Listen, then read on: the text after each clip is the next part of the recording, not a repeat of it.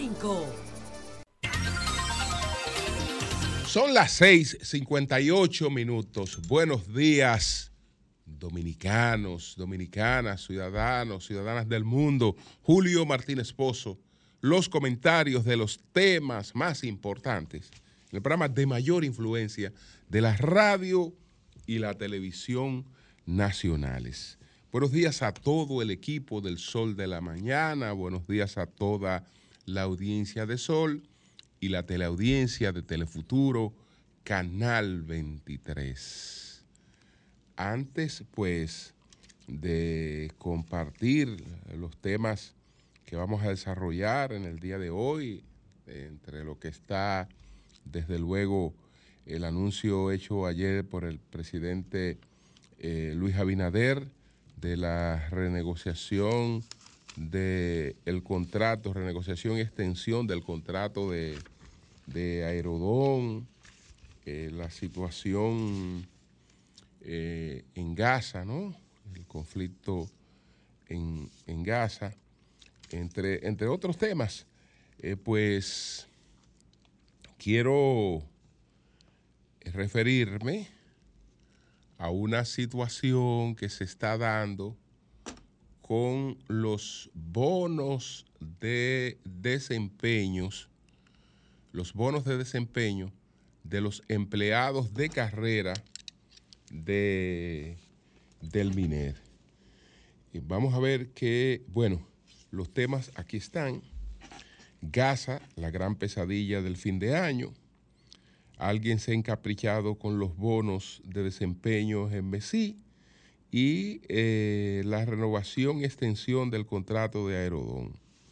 Entonces, si tenemos tiempo, creo que Sánchez debe desandar sus pasos. Me refiero al presidente del gobierno español. Pero empezaba por el tema de los bonos de desempeño de los empleados de carrera de, del MESI, que es el Ministerio de Educación Superior, Ciencia y Tecnología. Son unos bonos de desempeño que los empleados de carrera están recibiendo desde la gestión de doña Ligia Amado. Desde la gestión de doña Ligia se otorgan esos bonos de desempeño sin ningún tipo de inconvenientes. Presidente Abinader tiene tres años, dos de los cuales eh, pues se han entregado esos bonos de desempeño sin ningún problema. Pero esta vez alguien se ha encaprichado eh, y esos bonos de desempeño no se han otorgado. Entonces, yo tengo, por ejemplo, aquí una comunicación que eh, esos empleados eh, dirigen al director de presupuesto, José Rijo Prespot. Y le dicen al señor José Rijo lo siguiente. Cortésmente tenemos a bien dirigirnos a usted a los fines de solicitar información relativa a la autorización solicitada a esa Dirección General de Presupuesto para que la Contraloría General de la República apruebe los archivos correspondientes al pago de bono de desempeño de los empleados de carrera del Ministerio de Educación Superior, Ciencia y Tecnología, pese a que esta autorización que solicita la Contraloría no está estipulada en los procedimientos vigentes, aún así ha sido tramitada y no se ha recibido respuesta a más de un mes de ser recibida. Es necesario señalar que los incentivos a los empleados de carrera administrativa están estipulados en lo establecido en el artículo 46 de la ley número 4108 de fusión pública y específicamente el bono por desempeño está regulado por el decreto número 604-10 de fecha 23-10-2010. Es decir, en ninguna parte dice que Contraloría tiene que pedir una autorización a la dirección de presupuesto para eh, tramitar ese, ese pago. Pero a Contraloría este año se le ocurrió eh, plantear eso y entonces eso eh, se ha dilatado. Hay una carta también dirigida al, al ministro Darío Castillo Lugo, ministro de Administración Pública.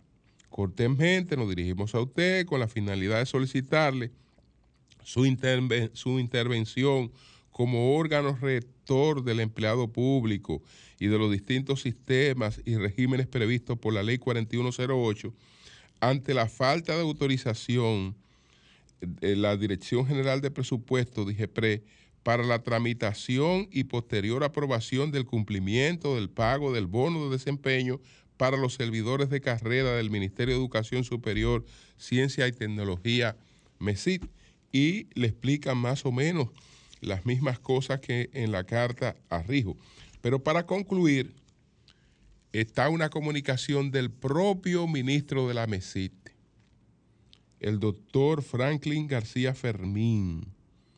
Se dirige a Rijo, porque parece, o que fue Rijo, que amaneció con ese antojo, o fue, eh, o es la Contraloría que, que han venido con ese con ese invento. Entonces, le dice el propio ministro, porque esto no es una sola, no es una cosa que la están alegando solamente sus empleados, el ministerio lo está alegando. Dice el ministro Franklin García Fermín lo siguiente a Rijo. Tengo a bien remitir la comunicación número 016439 de fecha 2609-2023 recibidas por los empleados de carrera de esta institución, emitida por el Ministerio de Administración Pública más, con el propósito de reiterar a la entidad que usted dirige la solicitud de autorización para la carga y aprobación de los archivos de nómina correspondiente al pago de, de bono por desempeño del personal de carrera administrativa del MESIT. Fundamentamos este requerimiento en virtud de que mediante oficio, MESID, despacho, eh, pues de fecha 10-07-2023, nuestro ministerio elevó la no objeción a ese despacho para la aprobación frente a la Contraloría General de la República de los archivos TCX de nóminas referente al pago de bono de desempeño al personal de carrera administrativa de esta institución, los cuales fueron rechazados por no contar con la misma, según las informaciones suministradas por el Departamento de Servicios Personales de la Contraloría. Entonces, señores, fíjense cómo una cosa como esta, eh, pues sencillamente por antojo, por, por capricho, porque en lo que tienen que estar no están, en lo que tienen que estar no están, y en hacerle la vida imposible a empleados de carrera en un fin de año, en eso sí, pero sin ninguna justificación. Eso es sencillamente porque alguien se encaprichó con que este año no voy a, no voy le voy a, se la voy a poner difícil a esa gente. Yo no sé si será porque será el año de la reelección del presidente. Bueno, vamos a ayudar al presidente, vamos a ponerle a estos empleados de carrera este pago que siempre se, ha hecho, que no tiene ningún tipo de objeción, que el ministerio lo ha tramitado porque es una cuestión de trámite, una cuestión de ley, vamos a ponerle objeción. ¿Por qué? Porque nos da la gana de fuñir nada más. Sencillamente tenemos el deseo de fuñir y hacemos eso. Yo espero que eso se resuelva eh, inmediatamente. Bueno, señores, miren, antes de, del tema de los aeropuertos, bueno, el candidato presidencial del Partido de la Liberación Dominicana, Abel Martínez, eh, también creó su semanal. El presidente Abinader tiene su semanal los lunes. Eh, Abel va a tener su semanal los martes en la Casa Nacional del PLD y va a hablar a la prensa, va a hablar sobre un tema y va a responder eh, preguntas eh, toda la semana. Ayer arrancó con el tema de la seguridad. Entonces está planteando lo siguiente. más cámaras de videovigilancia, mejor control de los datos biométricos e incremento en la cantidad de destacamentos forman parte de la propuesta de seguridad presentada por el candidato presidencial del Partido de Liberación Dominicana, PLD, Abel Martínez. El también alcalde del Ayuntamiento de Santiago dijo que la meta era hacer de la República Dominicana un país más seguro. Entonces, él dice que los resultados obtenidos en el municipio cabecera de su provincia, es decir, en Santiago, serían replicados en todo el territorio nacional. La propuesta incluye 10 ejes que serán aplicados en los primeros 100 días de gobierno en caso de ganar las elecciones. El primero de los ejes consiste en instalar un sistema de vigilancia al que denomina ojos de águila. Eh, con cámaras que cubran 360 grados, que contengan tecnología que permita el reconocimiento facial y funcionen con inteligencia artificial. Él dice que en caso de que sea necesario el seguimiento eh, de las mismas, se, activarán, se activará un sistema de drones y un conjunto que integrarán un sistema que permitirá a los ciudadanos que así lo deseen interconectar las cámaras de sus residencias y negocios para un mayor seguimiento. El segundo de los ejes consiste en la mejora de los datos biométricos de nacionales y extranjeros con un sistema integrado que reúna en un solo lugar la base de datos de la Junta Central Electoral y los organismos de seguridad. También propuso la instalación de botones de pánico en zonas de mayor inseguridad que funcionen con reconocimiento facial para evitar el abuso de su uso, así como la iluminación de calles y avenidas con la instalación de lámparas de carga solar. Son parte de las propuestas que presentó ayer eh, pues Abel Martínez, el candidato presidencial del Partido de la Liberación Dominicana ayer se refirió al tema de la seguridad. Mientras eso ocurría con Abel Martínez, el candidato presidencial de la Fuerza del Pueblo, el doctor Leonel Fernández, participaba de un panel con otros dos expresidentes, el expresidente José, José Luis Rodríguez Zapatero de España, del gobierno español, el expresidente de Guatemala, Vinicio Cerezo, y el expresidente de Colombia, Ernesto eh, Samper. Estos cuatro expresidentes estuvieron en la Cátedra de Integración Iberoamericana, los pilares necesarios para construir la integración de Iberoamérica. Esto eh, pues se llevó a cabo en el Instituto Cervantes en Madrid. Entonces ahí el presidente, el expresidente Fernández, dijo que el sistema educativo es uno de los principales escollos a sortear para alcanzar la integración latinoamericana, señalando que aunque la escolarización de menores está prácticamente garantizada en toda la región, esta no es, la, no es de la calidad necesaria. Él dice que los niños de 10 años tienen dificultades para comprender. Lo, no solo lo de 10, no solo lo de 10 tienen dificultades para, para comprender. Eh, entonces, señores, miren, vámonos con el tema de la renegociación del contrato Aerodón, que fue anunciada ayer por el presidente Luis Abinader.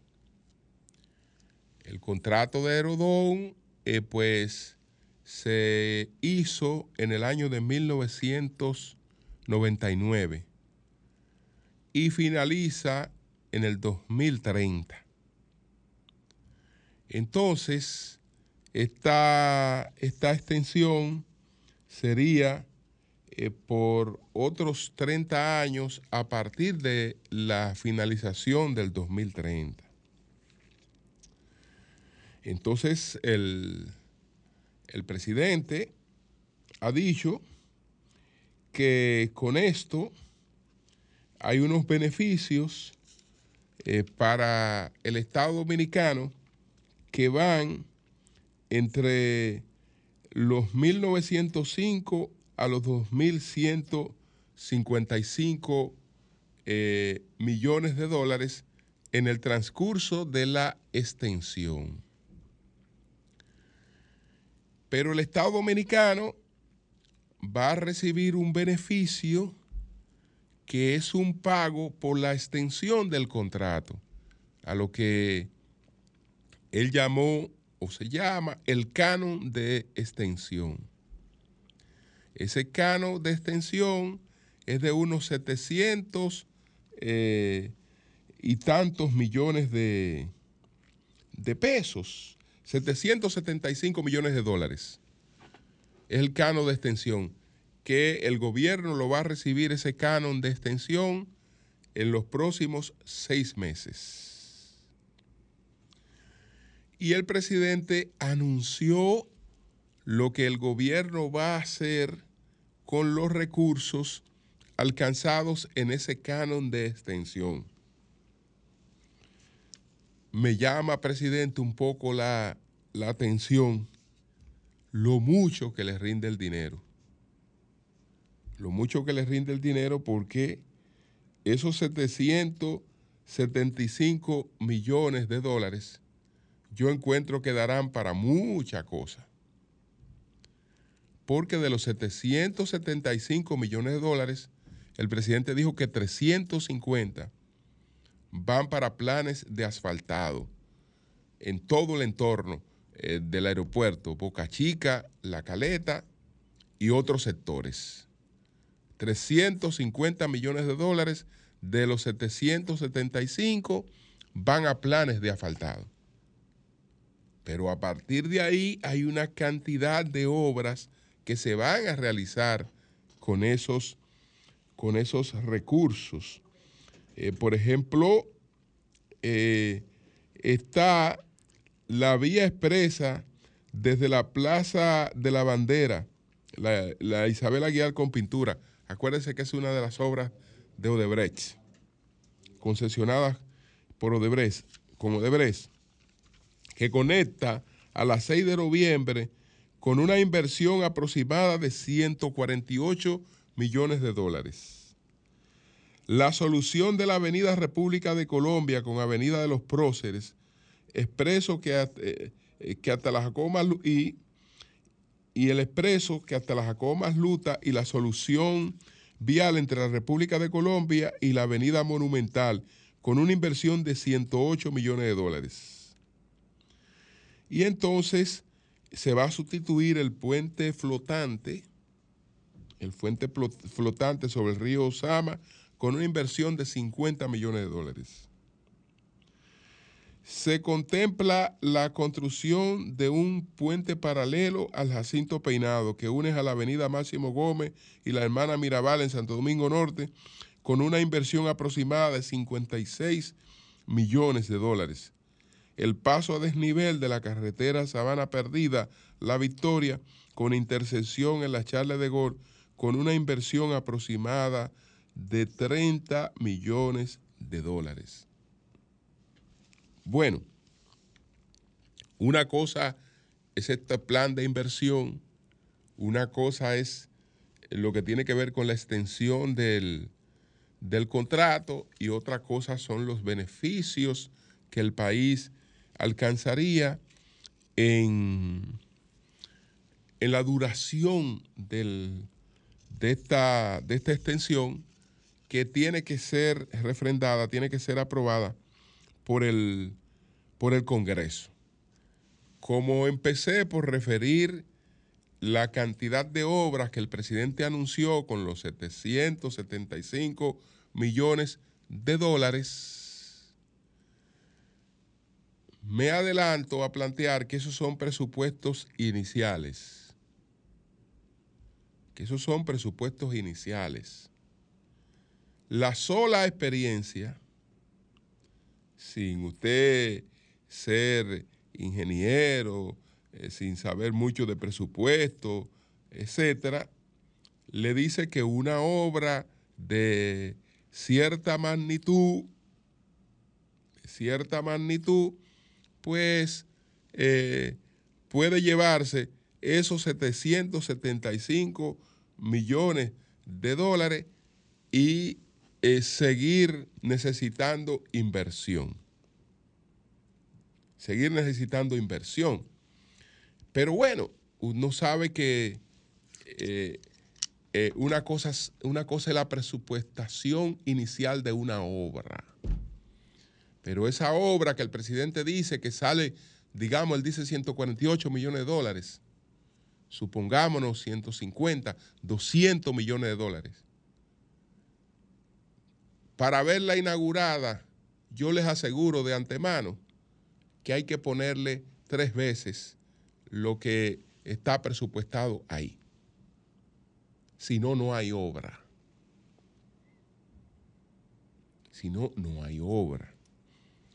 Y siempre le he dicho que eso usted mismo lo puede vivir en su casa.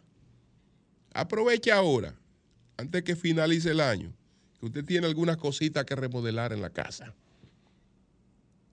Y pida un presupuesto. Ah, mira, este presupuesto con 3 mil, con 30 mil, con 35 mil, con 40 mil, tú resuelves el problema del baño que tú tienes. Póngase a resolverlo. Pero eh, como le hicieron el presupuesto de 30 mil, tenga 40 mil ahí adicional a Guachapao para que usted va a gastar, que, si, que seguro usted va a gastar 70 mil pesos. Y eso ha pasado, y eso pasa al triple con las obras que tienen que ver con, con, el Estado. Eh, además de que esas obras en el tiempo eh, que están programadas no habrán de materializarse. No habrán de, materializarse. Solamente los procesos de licitación nos hablan de obras que probablemente tengan que esperar que pasen las elecciones para eh, llevarse a cabo. Solamente por la organización y por los procesos de licitación, a menos que ya hay algunos casos de esos que están licitados. Esta obra que la inició de la Isabel Aguirre es una obra que está licitada, esa obra fue concesionada, esa obra fue ganada por Odebrecht. El que eh, compre o haya comprado eh, los derechos de esas obras de Odebrecht, la puedes realizar sin que esa obra vaya de nuevo a un proceso de, licitación. Pero eso es eso. Eso es eso. Es decir, el, anuncio de lo que se haría con esa, con esa suma de, dinero. Demasiado cosas para la cantidad de dinero que, que eso representa. Pero bueno, digamos que ahí hay un beneficio, no lo teníamos a mano. No lo teníamos a mano porque el presidente aprovechó para eh, hacer una crítica al expresidente Leonel Fernández, aunque él se refirió al gobierno pasado, pero estamos hablando de 1999. Y entonces los otros negociaron un contrato a 30 años sin que el Estado percibiera un peso. Nosotros tenemos una renegociación distinta. En la renegociación distinta, adelante le entregan al Estado 775 millones de dólares y a largo plazo tenemos una proyección de que el Estado va a recibir más de 2 mil millones de dólares. En lo inmediato, eh, pues una inversión que haría la empresa que tiene estos aeropuertos de 16 eh, millones de dólares para ampliación de la terminal de las Américas. Y ya más adelante la empresa está comprometida con la construcción de una nueva, de una nueva de una nueva terminal. Eh, vamos a ver, por ejemplo, algunos detalles de, esto que, el, que ofreció el, presidente en, en el día de ayer. Bueno, ya hablamos de los 775 millones de dólares por derecho a operación eh, que, eso sería entregado en los próximos seis meses. El canon por, ah, por haber extendido el contrato. Es decir, yo te vendo una extensión de contrato o, o tú me compensas por una extensión de contrato con 775 millones de dólares. Ellos están hablando, ellos se comprometen a una inversión de 830 millones de dólares para mejoras en los seis aeropuertos concesionados, incluido el Aeropuerto de las Américas, José Francisco Peña Gómez, y otros aportes variables estimados entre 300 y 550 millones de dólares. Entonces, bueno, este contrato ya hay un precedente de que cuando se negoció por primera vez fue a esos plazos. Difícilmente se pueda hacer una renegociación donde hay implicado un alto nivel de inversión sin que esa inversión tenga garantizado su retorno en un largo plazo. Entonces, eh, cualquier concesionario que el Estado dominicano aspire a conseguir tendrá que ser sobre la base de condiciones de un plazo que le permitan la recuperación de la inversión y desde luego eh, las, las ganancias, los beneficios que percibe legítimamente cualquier transacción eh, comercial. Entonces, eso es lo e, e, e, es en sentido general lo mismo que ocurrió con el contrato anterior en términos de plazo. Ya en términos de los beneficios estamos hablando de otra de otra cosa. Yo creo que lo que va a hacer este tema sumamente polémico es la coyuntura, es el momento en el que se lleva a cabo esta renegociación, que es un momento propiamente de, de campaña política. El propio anuncio, los propios anuncios que hace el presidente ayer son en cierta medida electorales, porque él anunció una cantidad de obras, una cantidad de obras que tienen un impacto que es mayor al propio impacto de la renegociación del contrato. Entonces, eh, eso, eh, desde luego, que eh, va a, levantar, va a levantar críticas entre sus opositores, aunque ellos están limitados. Están limitados porque, ¿qué vamos a criticar? pudieran preguntarse o que van a criticar los 30 años del contrato. Bueno, ¿y de cuánto era el contrato? ¿De cuánto era el contrato? Es verdad que hay un aspecto a lo largo del contrato que no resulta del todo satisfactorio para el Estado dominicano. La más de las veces las quejas fueron porque los compromisos asumidos inicialmente no se materializaban. Los dueños actuales de esa contratación no son los dueños originales. Sabemos que ahí hay una empresa, eh, creo que francesa, con una gran experiencia en la gestión aeroportuaria en el mundo, que eso es un plus que eso es un beneficio. Eso es un beneficio porque estamos hablando de una labor especializada que si está en manos eh, confiables, si está en manos que tienen una acreditación en esa materia, eso es un plus, eso es un beneficio para, para la República Dominicana. Entonces, está eso, está, está el, momento sobre todo en el que se produce esa, esa negociación que desde luego eh, va a levantar eh, sus, sus, sus cuestionamientos.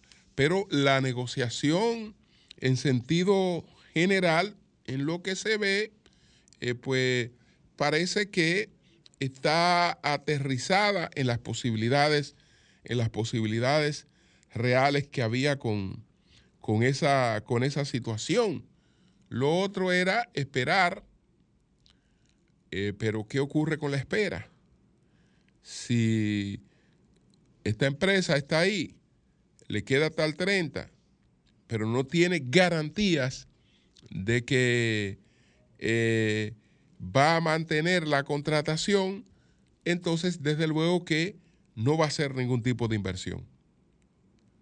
Y va a mantener la contratación hasta el 2030, pero eh, con una eficiencia o con un nivel de inversión muy rezagado. Y eso es contrario al interés que tiene el país de traer una mayor cantidad de turistas. Hasta ahora ellos mueven 6.4 millones de turistas o de pasajeros en los aeropuertos que administran. El presidente ha dicho que ellos tienen la meta de, mover por lo menos 8.5 millones de, turistas en, esa, en esa meta.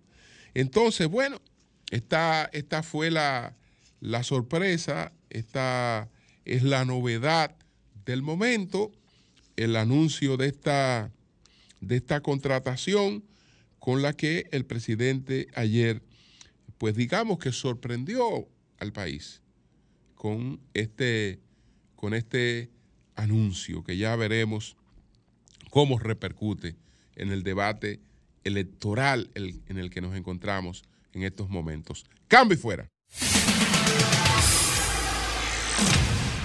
Buenos días, adelante. Buenos días, Julio Martínez Pozo. Buenos días a todo el equipo del Sol de la Mañana. Miguel Fernández.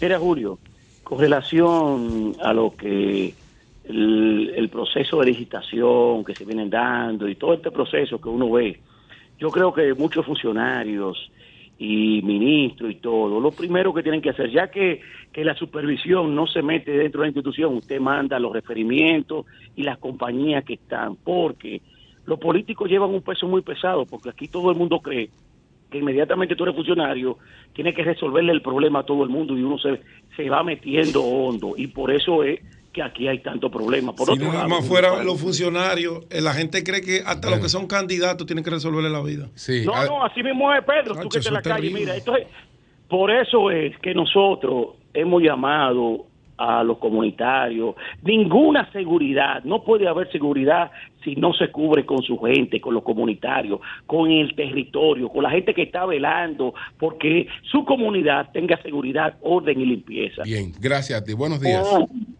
Buenos días. Sí, buenos días, Julio. Adelante.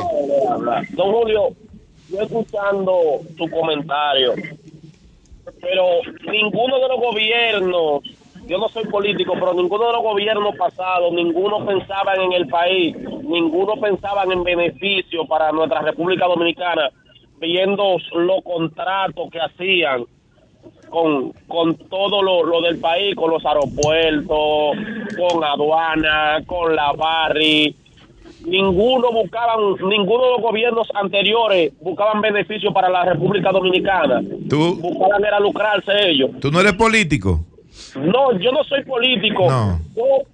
Yo, solamente me gusta escuchar noticias, por eso todo el ah. tiempo todo el tiempo he dicho, me Tú la escuchas, no la analizas. A, don Víctor Casanova y, a Humberto Salazar y a Humberto Paniagua. Me gusta escuchar el sol de la mañana porque yo lo que hago es que leo mucho y, me, y, me, gusta nutrirme. Entonces, yo pienso en un futuro para mis hijos. Yo pienso en un futuro para mis hijos porque ahorita hubo un comentario cuando Benny B estaba haciendo el comentario hubo uno que dijo tu tataranieto no van a ver acabar esos contratos pero según el comentario de ellos los, los contratos pasados ninguno beneficiaban a la República Dominicana. No, no, no teníamos ningún beneficio. Y, y, recuerdo el, el, 97-3 de la Barri, los peajes sombra. Entonces yo digo, pero ninguno de los, de, de, los partidos políticos o de los presidentes buscaban un beneficio para la República Dominicana, que era lo que buscaban. Tú, sabes que todo es corregible en el tiempo. No es lo mismo tú hacer un contrato en el 99 que hacerlo ahora en el 2023. Claro que Tú lo sabes, ¿verdad? Que las cosas cambian. Incluso Pero él parece... se le establecen cláusulas a esos contratos para esas revisiones. Y la, él, él, olvida quién modificó el contrato de la que en el 2013. La, hay una cosa también que está en el fondo de todo, porque la renegociación hmm. es un reconocimiento. Claro. Es decir, tú sabes que la privatización de los aeropuertos fue uno de los temas de mayor crítica que, que hubo aquí pero de críticas terribles al, a todo ese proceso de, de, privatización, de supuesta entrega de los aeropuertos, etcétera. Una renegociación, aunque tenga más beneficios, que tiene, tiene beneficios que no tenía, eh, porque ya hay una experiencia, ya hay una situación distinta, eh, es un reconocimiento a que eh, se está diciendo fue correcto privatizar por eso nosotros funciona. Seguimos. Eso funciona. Ahora, lo vamos a continuar, lo vamos a extender con otros beneficios claro. que no se produjeron en principio, pero lo de la privatización, lo de la privatización se está reconociendo como una, como una medida correcta y esa medida eh, fue eh, bestialmente criticada. ¿eh? Claro, y además, y además sí. lo que no se debe nunca ceder en, en, los aeropuertos y los puertos es la seguridad interna.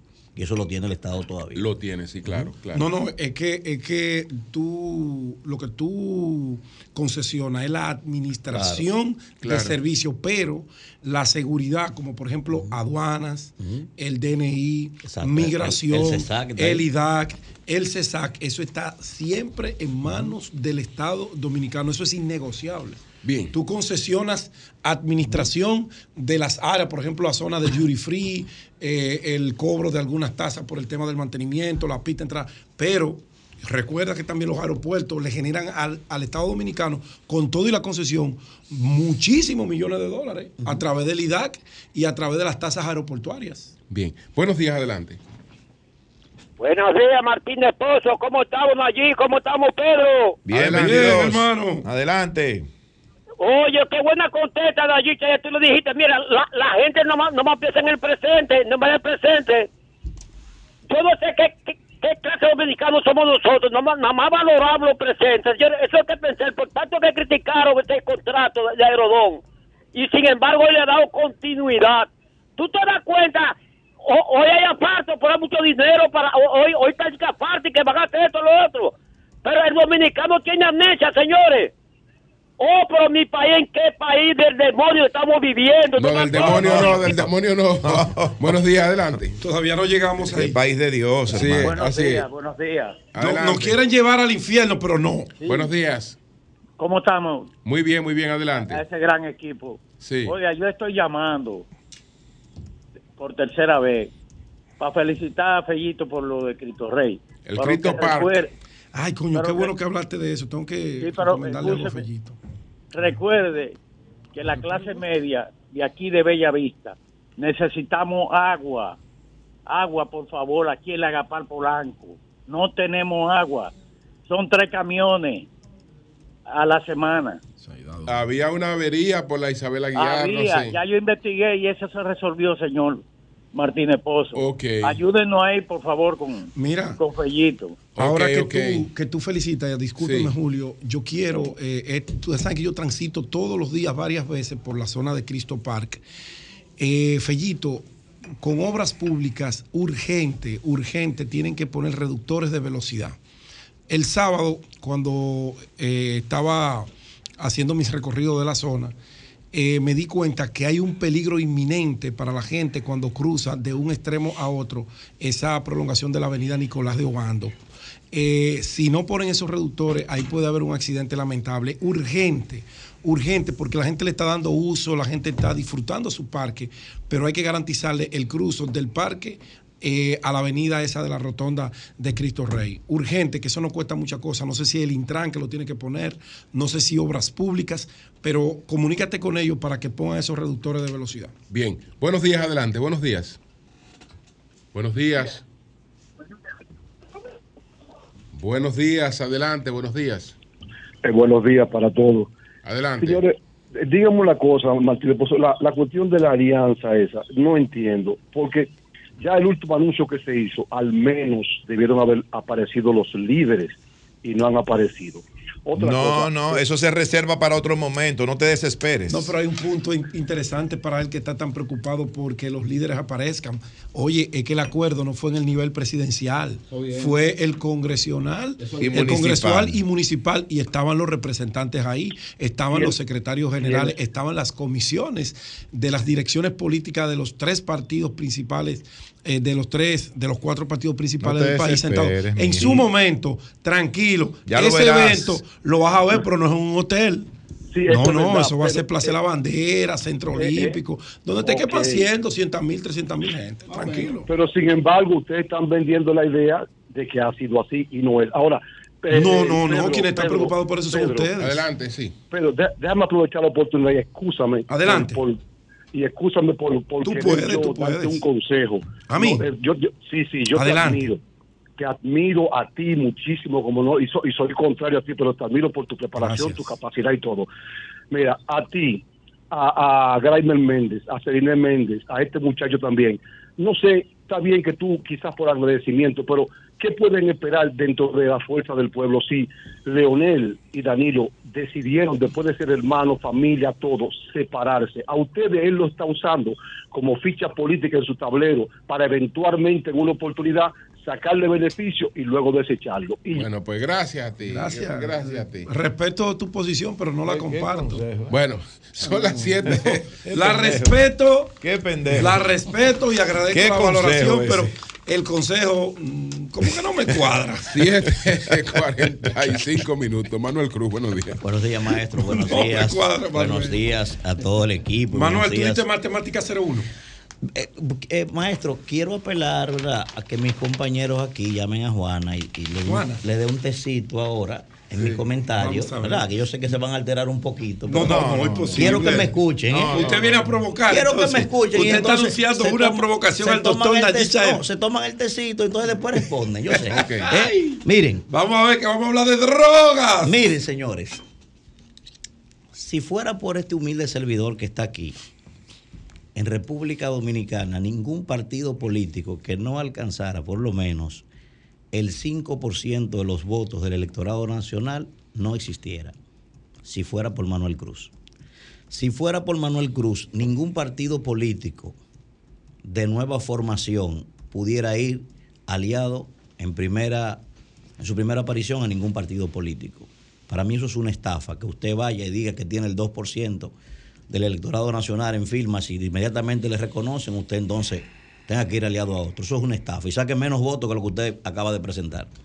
Y tercero, si fuera por mí, tampoco ningún partido pudiera ir más de dos periodos consecutivos aliado a ningún otro partido. Si usted no tiene la capacidad de montar una propuesta particular, yo pienso que eso no debe existir en el país, si fuera por Manuel Cruz. Ahora, he aprendido en este trabajo que los deseos y la forma en la que uno ve las cosas no siempre es la realidad. ¿A qué viene eso? Resulta que se ha diseñado una estrategia De los, desde los partidos opositores para desmeritar el valor y el aporte que han hecho los partidos pequeños. Aquí mismo he escuchado a mi compañero Pedro ayer diciendo que esos partiditos no van a aportar un 1% en las elecciones próximas. No, pero es que es verdad. Aquí estoy yo. Vamos, tranquilito, ¿eh? Aquí estoy yo. Vamos, vamos al historial primero. Miren, en las elecciones pasadas, solo en las elecciones pasadas, Gonzalo Castillo, que no tenía ninguna posibilidad de triunfar, ninguna, ¿eh? Ninguna. Fue con seis partidos de esos que hoy no sirven, ¿verdad? Para la oposición, que no valen un peso, que son carroñeros. No fueron seis, fueron nueve. Seis. Fueron allí. 4.49% le aportaron esos partidos. Ahí estaba el PRD. Escuche bien. Fueron nueve. Ahí estaba el PRD escuchen, escuchen bien, 4.49%. ¿Oíste? Ahí estaba el PRD. Díselo, díselo. En esos nueve estaba el PRD. Voy, pero yo estoy tranquilito. Sí. Tranquilito. Sácame el PRD. Tranquilito. Ahí hay partidos que sacaron 2.500 votos. Luis Abinader. Menos que un regidor. Luis Abinader fue con seis partiditos de esos que no sirven para nada 3.82%. No, yo no dije eso. 3.82%. yo no, dije, no, no, yo, yo, yo no dije, Tranquilito. pero no, como, como me citaste, yo no dije que no servían para nada, porque sería desdecirme. Tranquilito. Ellos te hacen bulto. Luis Abinader recibió 3.82% de su triunfo, que no llegó al 50%. Y Leonel Fernández, que no tenía ninguna posibilidad de triunfo tampoco en las elecciones pasadas, fue con cinco partidos de esos aliados. Tres de ellos hoy están con el gobierno. 3.21% le aportaron. Es decir, esos partiditos pequeños aportaron en las elecciones 2020 11.52% de todo el electorado nacional. Desde la oposición, ¿verdad? Como se ha dicho, que pueden hacer eso solo desde el gobierno, desde la oposición 7.3% aportaron. Voy más para atrás. El acontecimiento político en términos cuantitativos más importante de este país lo encabezó Danilo Medina en 2016. 62% del electorado conquistó en esas elecciones, en su reelección. Pero nadie dice que de ese 62% que sacó Danilo Medina, esos partiditos, ¿verdad? Esos carroñeros que hoy no sirven para nada, le aportaron a Danilo Medina nada más y nada menos. ¿eh? Danilo fue con 13 partidos de eso. Le aportaron, miren, 11% le aportaron esos partiditos. ¿Puedo hacer un paréntesis ahí, hermano? Lo voy a escuchar, no me preocupe. Yo el lo voy 90% de esos partidos manejaba una institución. Voy, yo voy a eso. Pública. Yo voy para allá. Porque manejaba una institución eh, pública. el 90% de los de los que encabezan esos partidos dirigían una institución pública. ahí es que voy, cayeron en mi cancha. Pero te voy para allá. No, yo sabía lo que Ustedes están en mi cancha ahora. Y yo tengo el manager y tengo la pizarra, hermano. Tranquilo. Ah, no, 11.52%. Está en mi cancha, te dije tranquilito. Que ahí era que yo quería que ustedes cayeran. Tiene la pizarra y el Ahí era que yo quería que ustedes cayeran. 11.52% a, a Danilo. A Luis Abinader, que en el 16 no tenía posibilidad ninguna de competir con Danilo Medina. Ninguna. Desde la oposición, mira, sin nómina, 8.16 le aportaron a su partidito. 8.16%. Luis sacó 26%. Y en total 34 y pico. Óyelo ahí, ¿eh? Que ahí era que quería que cayera. Y en el 2012, al propio Danilo Medina, otra vez con las instituciones que tú señalas, 13 partidos le aportaron 13.48%. Y a Hipólito Mejía, que perdió también desde afuera, 4.82. O sea, esos partiditos aportaron el 18.3% del electorado. Oye bien, ¿eh? Entonces aquí voy. Aquí voy yo, míralo aquí. Es decir, que desde fuera, oye bien, si la excusa es esa, en el proceso pasado ya te dije, a Luis le aportaron 4%, y como la excusa era esa, ahora todos los que le aportaron ese 4% hoy están empoderados para estas próximas elecciones. Todos, hasta con ministerio. Si esa es la excusa, ¿verdad? Y encima de eso, de que fue solamente con seis partidos, hoy tiene 19, súmale los otros. Entonces viene aquí. Miren, ni siquiera el no, maestro. Pero vamos a el dinero no, no, de las elecciones pero yo, y vamos a proclamar a Luis Usted me responde ahora tranquilito, no se altere, tranquilo. no, yo no estoy alterado. Entonces, señores. Muy calmado. señores, miren aquí, miren aquí. Ni siquiera el maestro Duverger, porque hay que decirlo, yo no estoy aquí diciendo si son buenos o son malos, ese no es mi papel. Yo estoy analizando procesos con números. En este país hay partidos mayoritarios, partidos minoritarios, partidos emergentes, hay polipymes y hay miembros del KLD. Hay todo junto, ¿eh? Mi papel no es evaluarlo aquí. Ahora bien, ¿por qué ese descrédito en este momento para esos partidos pequeños? Ahí voy. Por cuatro razones. Primero, porque todo el mundo sabe, como ayer me lo confirmó nuestro hermano César, que eso genera percepción. Y yo cuando estudié ciencia política aprendí del maestro José Napolitán que la percepción es tan importante en política como la misma realidad y muchas veces hasta más importante que la propia realidad. ¿Eh? Ayer lo reconoció César ahí eso. ¿Por qué? Ah, porque entonces todo el mundo sabe que muchas veces los poderes fácticos van a donde esa percepción sopla. Y también eso promueve el voto de cola. El voto de cola es gente que no, no tiene simpatía por nadie, pero va y vota porque en ellos creen que va a ganar. Eso lo, eso lo hace ese, ese asunto. Segundo elemento, como esa gente no sirve para nada hoy, y ya ustedes vieron el historial, lo pueden anotar por ahí, ¿eh? Hoy esa gente da 8%. Hoy. Lo pueden anotar por ahí, ¿eh? Que todo va a quedar grabado. Lo van a nombrar mañana. Grábaselo, Joel, por favor. Lo van a nombrar. Joel, grábamele esto, por favor. O le van a seguir pagando con pensiones de 100, 200 y 300 mil pesos. Ahí voy. De los impuestos que yo pago. ¿Qué significaría ese número en unas elecciones que yo pienso que se van a polarizar en dos bloques? Que hoy esa gente tiene. ¿Cuáles serían esos bloques? Si hay una decisión en primera vuelta, es esa gente la que va a decidir la primera vuelta. Hoy, esos partiditos que dicen ellos que no sirve para nada. ¿Verdad? Tercero. Eso lo está diciendo tú. Tercero, ahí voy, tranquilito. Esa gente son amigos míos todos. ¿Por qué? ¿Por qué también son importantes y por qué le tienen ese temor a esos partidos? Ah, porque mucha gente sabe que esos partiditos hacen cosas que los candidatos, mucha gente en esos partidos hacen cosas que los candidatos nunca harían. Parece que se le olvidó a mucha gente aquel videito famoso, el peligro de olvidar. ¿Eh? Eso fue, eso fue, parece que mucha gente olvida lo que le hicieron a José Francisco Peña Gómez. ¿Eh? Los mismos de su partido. Ahí voy, Los mismos que hoy dirigen las instituciones del gobierno del PRM se comieron a José Francisco Peña Gómez. tecito, por favor. La tenemos por ahí guardada. Y por último, los afrancesados le dice Tony Peña Lo advertí por último, ¿por qué también el disgusto? Porque esos partidos bloquearon a uno de los líderes de la oposición. Lo advertí con tiempo, que lo bloquearon. El que sabe jugar póker, callejero, sabe a lo que me estoy refiriendo. Porque solamente a un niño cogieron de tonto a uno de los líderes más importantes de este país, se le puede ocurrir que esos dinosaurios van a apoyarte a ti dos años antes de las elecciones. Aquí en este programa, aquí, se anunció como primicia de que 10 partidos de esos, que hoy no sirven para nada, iban a apoyar a uno de los líderes más importantes. Ahí está el maestro que me desmienta. Aquí se anunció eso. Sí, eso es cierto. ¿Eh? Y sola, pero ven acá. El gobierno ah, desbarató Escuchen esto, escuchen esto. Los amenazó con abrir expediente de corrupción. yo me le, le, le, le, iba a trancar hasta los nietos. Yo me compongo no, con No, pues yo podemos hablar de ese tema, porque yo lo domino a la perfección. Yo me, compongo con Lo llamaron, mira, llamaron al general Zorrillo Zuna, que le iban a hacer una auditoría en INEP. llamaron a Marixa que le iban a hacer una auditoría en el INAVI. Llamaron a otro. Yo me compongo con Nayicha Ede. No, no, conmigo no. Yo me compongo con Nayicha Ede para que Nayicha Ede. Pero así cualquiera Le diga a Antonio Espallá Antonio. No, no, no. yo no, me presto a eso. Don, Pepín invitó a comer a Manuel este fin de semana. No, vaya. Hoy, ¿por qué no a Don Julio? ¿Por qué no a Eury? No, no, Mentira. lo que ando, lo que ando buscando es que el viernes me llame Antonio y me diga, Manuel, ¿cuánto, que tú estás cobrando aquí en RCC? Yo te quiero ayudar. Eso fue lo que le hicieron a ese líder. Con un niño lo agarraron y lo bloquearon. Entonces, yo no me presto pero además de eso, son malos esa gente hoy. Oh, yo no estoy evaluando, yo estoy hablando de pragmatismo político. Lo demás es filosofía estoica. ¿Eh? Ah, esa gente son malos. Manuel es un sinvergüenza. Manuel Cruz es un hombre que todo lo que consigue lo debarate en la calle, mujereando. Hermano, pero fue usted 16 años que me enseñó a mí, don Herminia. Oh, y soy malo hoy. Si usted me enseñó a ir a mi a Casa Teresa, a gastar mi dinero ahí. ¿Y qué es ¿Eh? No puede ser que hoy. no puede ser que hoy, pues yo estoy gastando mi dinero en eso, usted diga que yo soy malo. Usted, usted alimentó eso. ¿Qué, Casa, Teresa? Es una. Ustedes saben lo que es, eso me de cuento. Es una tienda de telas. Entonces, ojo, repito, que me quieren boicotear. Me imagino.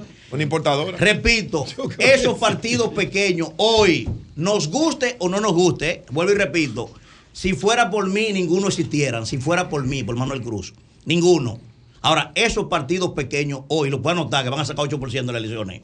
Hoy, con el porcentaje que tiene Luis, que lo he dicho, yo no creo que Luis tenga intención de voto de un 50%, ahora con lo que tiene gana. Y con esos partiditos pequeños, un escenario polarizado, ellos tienen la decisión de la primera vuelta en caso de que se decidan las elecciones hoy. Adelante, don Julio. Cambio fuera.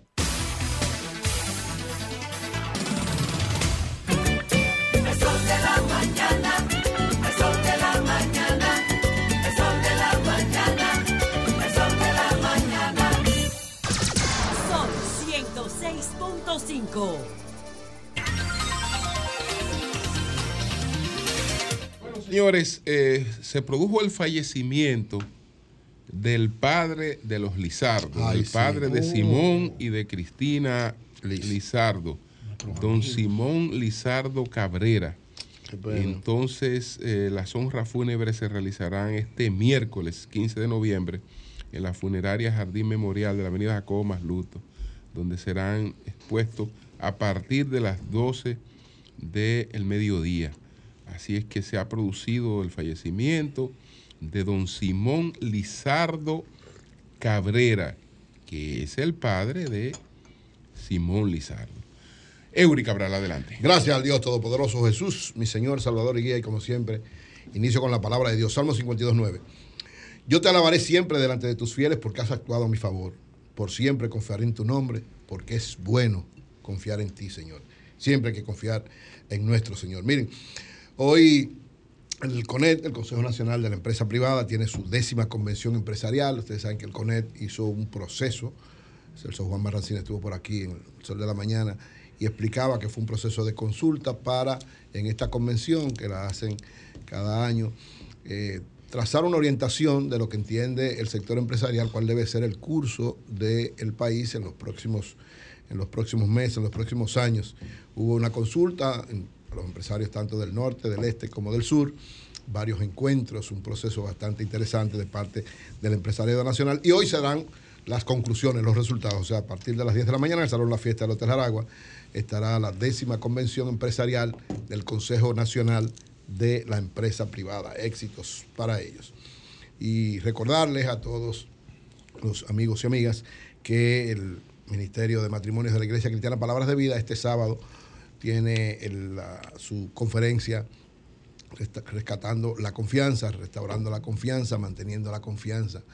Es uno de los elementos fundamentales de los matrimonios y hace tiempo que manejando esta situación que pasa en la sociedad dominicana decidió este, la Iglesia Cristiana Palabras de Vida hacer esta, esta conferencia que va a ser dirigida por el pastor Rafi Paz de, de 9 de la mañana a 4 de la tarde en el auditorio de ICPB que está en la calle 26 de enero número 3 en Bellavista. Así es que a todos nuestros amigos y amigas que están interesados como pareja, estar presentes en esa conferencia, llamar al 809-534-6080. Miren, ayer el candidato presidencial del Partido de la Liberación Dominicana, Abel Martínez, hizo, Julio llamaba lo que es su, su semanal. Es lógico, si usted tiene al presidente que está no solamente en campaña, en todas las cosas que hace como jefe de Estado, que nadie la puede quitar, pues como jefe de Estado nadie le puede quitar lo que tiene que hacer el presidente, pero además, fruto de la idea de sus estrategas, tiene una presentación especial que él dice que no es electoral, pero todo el mundo sabe que es más electoral que cualquier cosa. O sea, el presidente de la República trazando pautas todos los lunes poniendo la agenda, haciendo el interés y lógicamente haciendo campaña, es evidente que la oposición, en este caso el Partido de la Liberación Dominicana, supongo que también el presidente Leonel Fernández hará lo mismo, que es un tremendo comunicador, algo parecido, porque usted tiene, no puede dejarle la cancha solamente a un candidato, sobre todo un candidato que tiene todo a su favor, porque tiene la presidencia de la República. Entonces, eh, creo que es correctísima esa orientación que hizo Abel Martínez en el día de, ayer, pero además lo, más, lo que me pareció más interesante es que son temas puntuales de importancia para la nación y que muestran la visión de, en este caso del candidato de Abel Martínez, como gerente, como dirigente, como estratega y como estadista. Yo vi la exposición y me pareció ver a un Abel Martínez sumamente superado sumamente superado, con una visión clara. O sea, es un muchacho joven, es el más joven de los tres candidatos, con una gran experiencia de Estado, porque Abel Martínez tiene una gran experiencia de Estado. O sea, es joven, usted lo ve joven, pero tiene una gran experiencia de Estado en todos los sentidos. Porque el que tiene experiencia de Estado no es nada más que ha sido presidente 80 veces.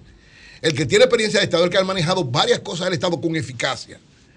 Una persona que durante tres periodos, cuatro periodos consecutivos fue presidente de la Cámara de Diputados, con una gestión que todo el mundo dice bastante eficaz.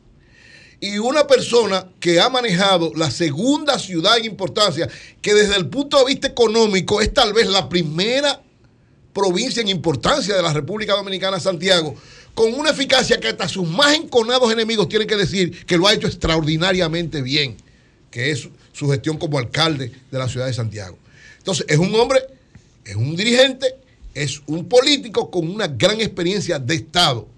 Y ayer trató un tema que evidentemente es uno de los temas que preocupa a la sociedad dominicana, que tiene que ver directamente con la seguridad ciudadana. Él anunció, lo anunciaron sus asesores, sus estrategas y sus eh, eh, dirigentes de campaña, que cada martes estará tratando un tema específico, concreto. Él ya lo había hecho de manera particular a través de sus cuentas de redes sociales donde trataba temas puntuales, pero lógicamente un minuto, un minuto y medio aquí fue una explicación de lo que es la realidad de la situación de la seguridad ciudadana, de la situación que está viviendo el país, de los fracasos que ha tenido la actual gestión gubernamental con planes que tengan que ver con eso, que por el contrario no han dado ningunos resultados y que han tenido que irlo cambiando permanentemente de manera improvisada. Y él hablaba de un plan con 10 puntos sumamente precisos, claros, que yo creo, evidentemente, hay que decir que mucha gente ha estado planteando algunos de, estos, de, estas ideas. Lo concreto me pareció a mí la forma en que articula estos 10 temas y sobre todo un elemento fundamental, que fue lo que me llamó la atención. El papel que dentro de la seguridad, dentro de un plan de seguridad, tienen que jugar las técnicas modernas que tienen que ver con muchas cámaras, elementos biométricos y sobre todo tener claro hacia dónde vamos. Es decir, hay 20 instituciones que están haciendo lo mismo y ninguna sirve. Él decía, va a haber alrededor, la mencionaba, 10 instituciones que van a estar bajo un solo mando en función concreta de una sola orientación. Porque miren, yo le voy a decir una cosa a ustedes. Todo el mundo tiene ideas muy buenas en torno al problema de la seguridad. El problema no es que tengan ideas buenas, el problema es saber cómo ejecutarla. Ahí, para, para implementar un plan de seguridad efectivo, correcto, conveniente para la sociedad dominicana, usted tiene que combinar, porque nuestro país no es fácil. O sea, República Dominicana no es fácil. A veces usted empieza, y empiezo por el lado de la policía, que yo supongo, aunque él no habló específicamente de la policía, supongo que en algún momento hablará de la policía.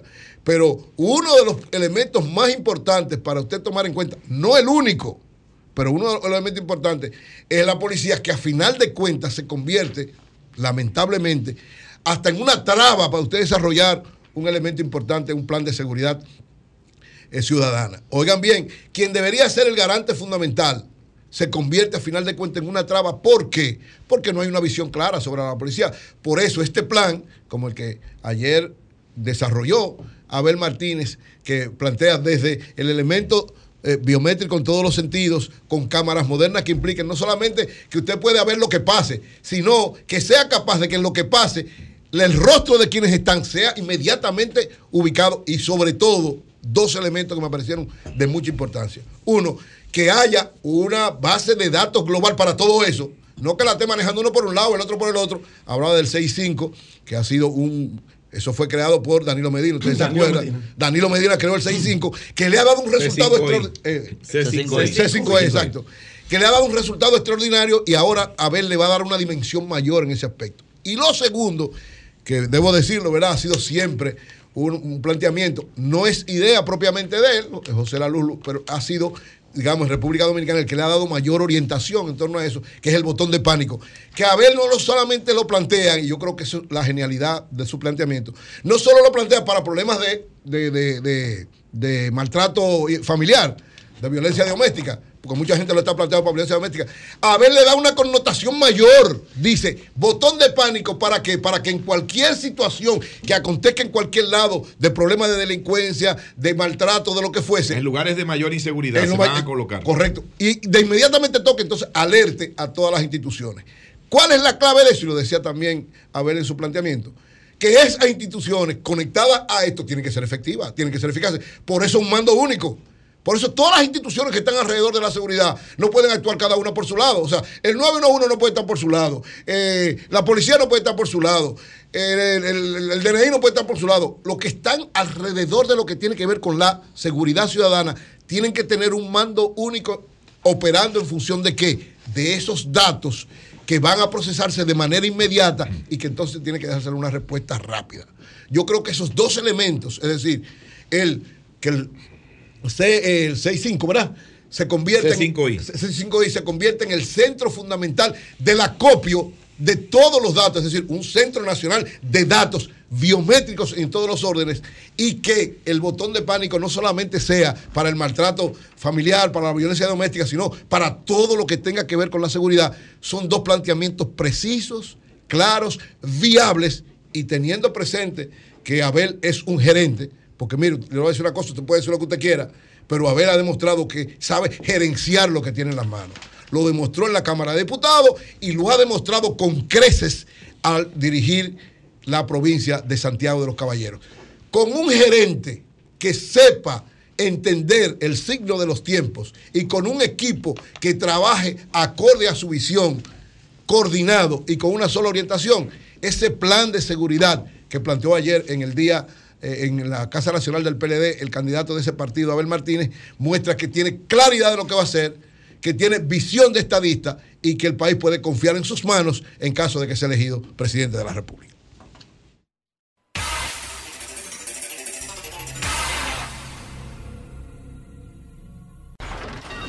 Comunícate 809-540-1065. 1-833-610-1065 desde los Estados Unidos. Sol 106.5, la más interactiva. Bueno, señores, a propósito de Estados Unidos, vamos a felicitar mucha salud para Danilo Cruz, que está de cumpleaños. ¡Ey, felicidades, Danilo Cruz! Gran amigo. Mira los cumpleaños ahí. A Danilo el cumpleaños.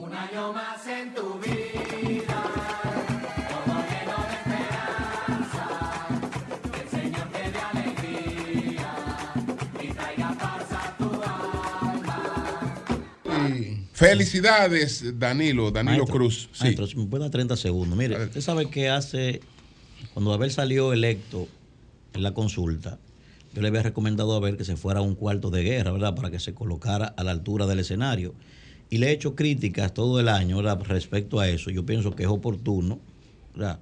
Que si Abel está haciendo la- lo que le hemos criticado, yo pienso que el momento es, propicio para felicitarlo en esta oportunidad, lo de ayer fue brillante. ¿Por qué? Porque eso es lo que deben hacer los candidatos presidenciales. Entonces yo quiero aprovechar para felicitar a Abel Martínez porque y, y valorar lo que está haciendo. No importa si estoy de acuerdo o no con su propuesta, pienso que todo el que aspire a la presidencia de la República tiene que concentrarse en eso. O sea, esa cháchara, esa diatriba, eso, eso de nuestro entre unos y otros, eso no es lo que queremos en el electorado. Invitar a los demás a que hagan lo propio que está haciendo Abel. Así que mis felicitaciones para Abel en este Bien. momento. Buenos días, adelante. Buenos días. Eso te eleva, Manuel, muy bien. Buenos días. Te hace grande. Oíste allí. Buenos días. Caramelo envenenado. No, no, eso es la- eso es lo que pienso, maestro. Eso es lo que pienso. Bu- buenos días, adelante. Buenos días. Buenos días, Buenos adelante. días, Julio. Adelante. Buenos días, Julio. Adelante. Julio, hablaste otra vez de Yaguate, de la lámpara, Julio. Eso da pena y vergüenza, Julio. Que esta es la hora que ni es de Sur, ni es de Jaina, que está ahí, Julio. Ningún precandidato, nadie ha ido a resolver ese problema de esa lámpara. ¿Me entiendes? Quien lo haga, Julio, no importa. A ver, sol de la mañana, a darle la gracia a quien lo haga. Porque es para la comunidad, no es para nadie en persona. ¿Me entendió?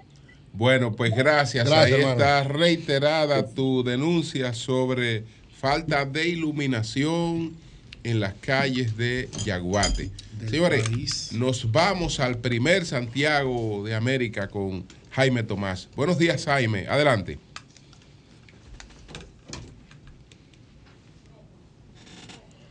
Sí, Que abre el micrófono. sí. Don. Buenos días. Ah, el micrófono está cerrado, Jaime. Abre el micrófono. Va- Vamos a ver.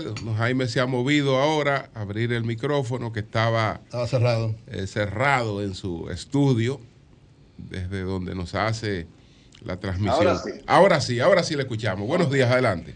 Muy bien, buen día. Eh, gracias al señor Martínez Pozo, al resto del equipo y a la audiencia. El sorpresivo discurso, la locución del presidente en la noche de ayer, al comienzo de la noche, pues ha resultado como algo muy impactante. No, hay dudas. Eh, uno no puede ser mezquino a la hora de analizar eh, un tema presidencial. Lamentablemente ahora todo se ve como político y todo es parte del activismo. Y no hay duda de que así lo es.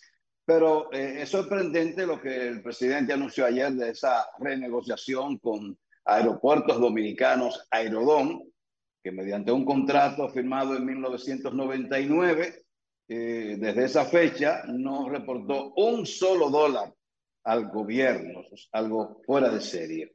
Y todo lo anunciado ayer eh, le lleva a uno a preguntar, eh, ¿y dónde están los firmantes de ese contrato eh, que, no, que deben aparecer para saber cuál es su responsabilidad? Porque ciertamente eh, Aeropuertos Dominicanos, que en un momento fue siglo XXI, Aeropuerto siglo XXI, eh, el- de- tiene la concesión de los seis aeropuertos estatales y el único rentable es Las Américas, el aeropuerto José Francisco Peña Gómez. Y algo de rentabilidad aporta el aeropuerto de Puerto Plata. Luego los demás, el de el Higüero, el de Barahona, que es el aeropuerto de las Garzas, en mi opinión, el de el Catey, que está entre Nagua y Samaná, esos aeropuertos no son muy rentables. Pero da pena ver las condiciones en las que ha sido mantenido el aeropuerto de las Américas, que es el segundo, la segunda terminal en recibir mayor cantidad de pasajeros. Lo anunciado por el presidente ayer con una concesión ampliada a, hasta 2060, previa autorización del Congreso Nacional, pues destina parte del dinero que tendrá que pagar por adelantado esa empresa, una cantidad para el gobierno y otra para obras que están citadas, obras que son también muy importantes. Y quienes firmaron ese contrato, ¿qué recibieron? Porque no es verdad que esos, esos acuerdos se hacen de forma gratuita. Los directores del departamento aeroportuario de todos los gobiernos, la gran mayoría, para no decir todos, la gran mayoría, recibían alrededor de 25 mil dólares para hacerse de la vista gorda y no ver los problemas del aeropuerto de las Américas para empezar, el aeropuerto principal del país en función de que está como el único gran aeropuerto de la capital primada. Entonces, nadie veía hacia, hacia esa negociación y se ha logrado algo que no se, no se esperaba y esto sorprendió a todo el mundo.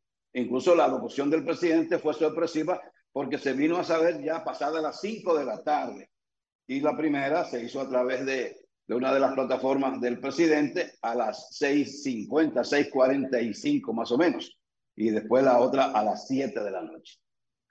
Para mí, y me imagino para que gran parte de la población fue sorprendente saber que el gobierno no recibía un solo dólar como parte de, su, de ser propietario de esa concesión y de las demás que están incluidas en ese contrato. Ya veremos eh, qué va a pasar. Eh, lo, lo, acordado, lo renegociado tendrá que ir al Congreso Nacional y ser aprobado y veremos porque el acuerdo, según lo anunció el presidente, le otorga seis meses a la empresa para aportar una primera partida de más de 700 millones de dólares. Pero hay gente que recibía dinero de ese acuerdo. No, no el gobierno, no el pueblo dominicano. Funcionarios que pasaron por ahí y quién sabe si funcionarios de la actual gestión también recibían lo suyo de parte de Aerodón. Esa es la realidad. Esto también eh, debe incluir, y me imagino que el gobierno está también eh, analizando eh, lo que tiene que ver con contratos de generadora de electricidad que se hicieron a la par de este acuerdo firmado en 1999 en uno de los gobiernos del doctor Leonel Fernández. Pero repito, como todo es política, hoy día, pues a veces las cosas se pierden en la cháchara propia de la campaña. Pero hay que entender y hay que comprender y hay que establecer que es un acierto del presidente de la República reformular este contrato y ver por primera vez beneficios para el pueblo, para el pueblo dominicano. Otro tema que llama la atención y es lamentable es el caso del Intran, el Instituto de Transporte Terrestre y Movilidad y todo eso, es el Intran. Eh, y la forma en que ha afectado a un profesional joven, como lo es el señor Hugo Veras, empeñado en, en modificar, en transformar el tránsito vehicular que tanta cantidad de muertos genera cada vez. Va a ser difícil que el señor Hugo Veras vuelva al Intran, porque ese contrato que se cuestiona hoy día, que fue devuelto por la Dirección General de Compra y Contrataciones, no fue firmado en la gestión de Hugo Veras, fue en la gestión anterior. No olvidemos que el Intran fue entregado por el gobierno a un empresario del transporte que colocó a una de sus personas ahí allegadas para beneficiar de alguna manera a esa persona, a ese empresario del transporte, porque ya no son sindicalistas, son empresarios, y al sector transporte en sentido general. Hugo Veras fue, se le recomendó cuando fue nombrado en Intran que pidiera una auditoría y no lo hizo. Y al pasar al PETCA, este expediente de esta, eh, de esta solicitud, de esta licitación, al pasar al PETCA ahora podrán saberse muchas cosas. Por ejemplo, el Intran tiene asignado millones de galones de combustibles a empresarios del transporte. Algo que se hacía, se ha hecho en todos los gobiernos, pero a través de una, un departamento que está en el Ministerio de Industria y Comercio. Pero ahora está bajo el control del Intran, no se sabe por qué razón. Todo esto, de alguna manera, va a recaer, va a afectar a Hugo Veras por no haber pedido un corte con el anterior incumbente de ese órgano, que es el Intran. Es muy lamentable todo esto, un profesional joven, muy empeñado, del cual uno no puede decir, yo no digo nada, no sé realmente eh, cuál es su vinculación, si tuvo algún tipo de vinculación con este contrato. Sé que el contrato se hizo antes de su gestión, es lo único, pero él no pidió una investigación previa para saber cuál era el contenido del contrato y cuál era la diafanidad de este acuerdo millonario que se hizo con una compañía privada de la cual se ha cuestionado también la permanencia en el sector empresarial.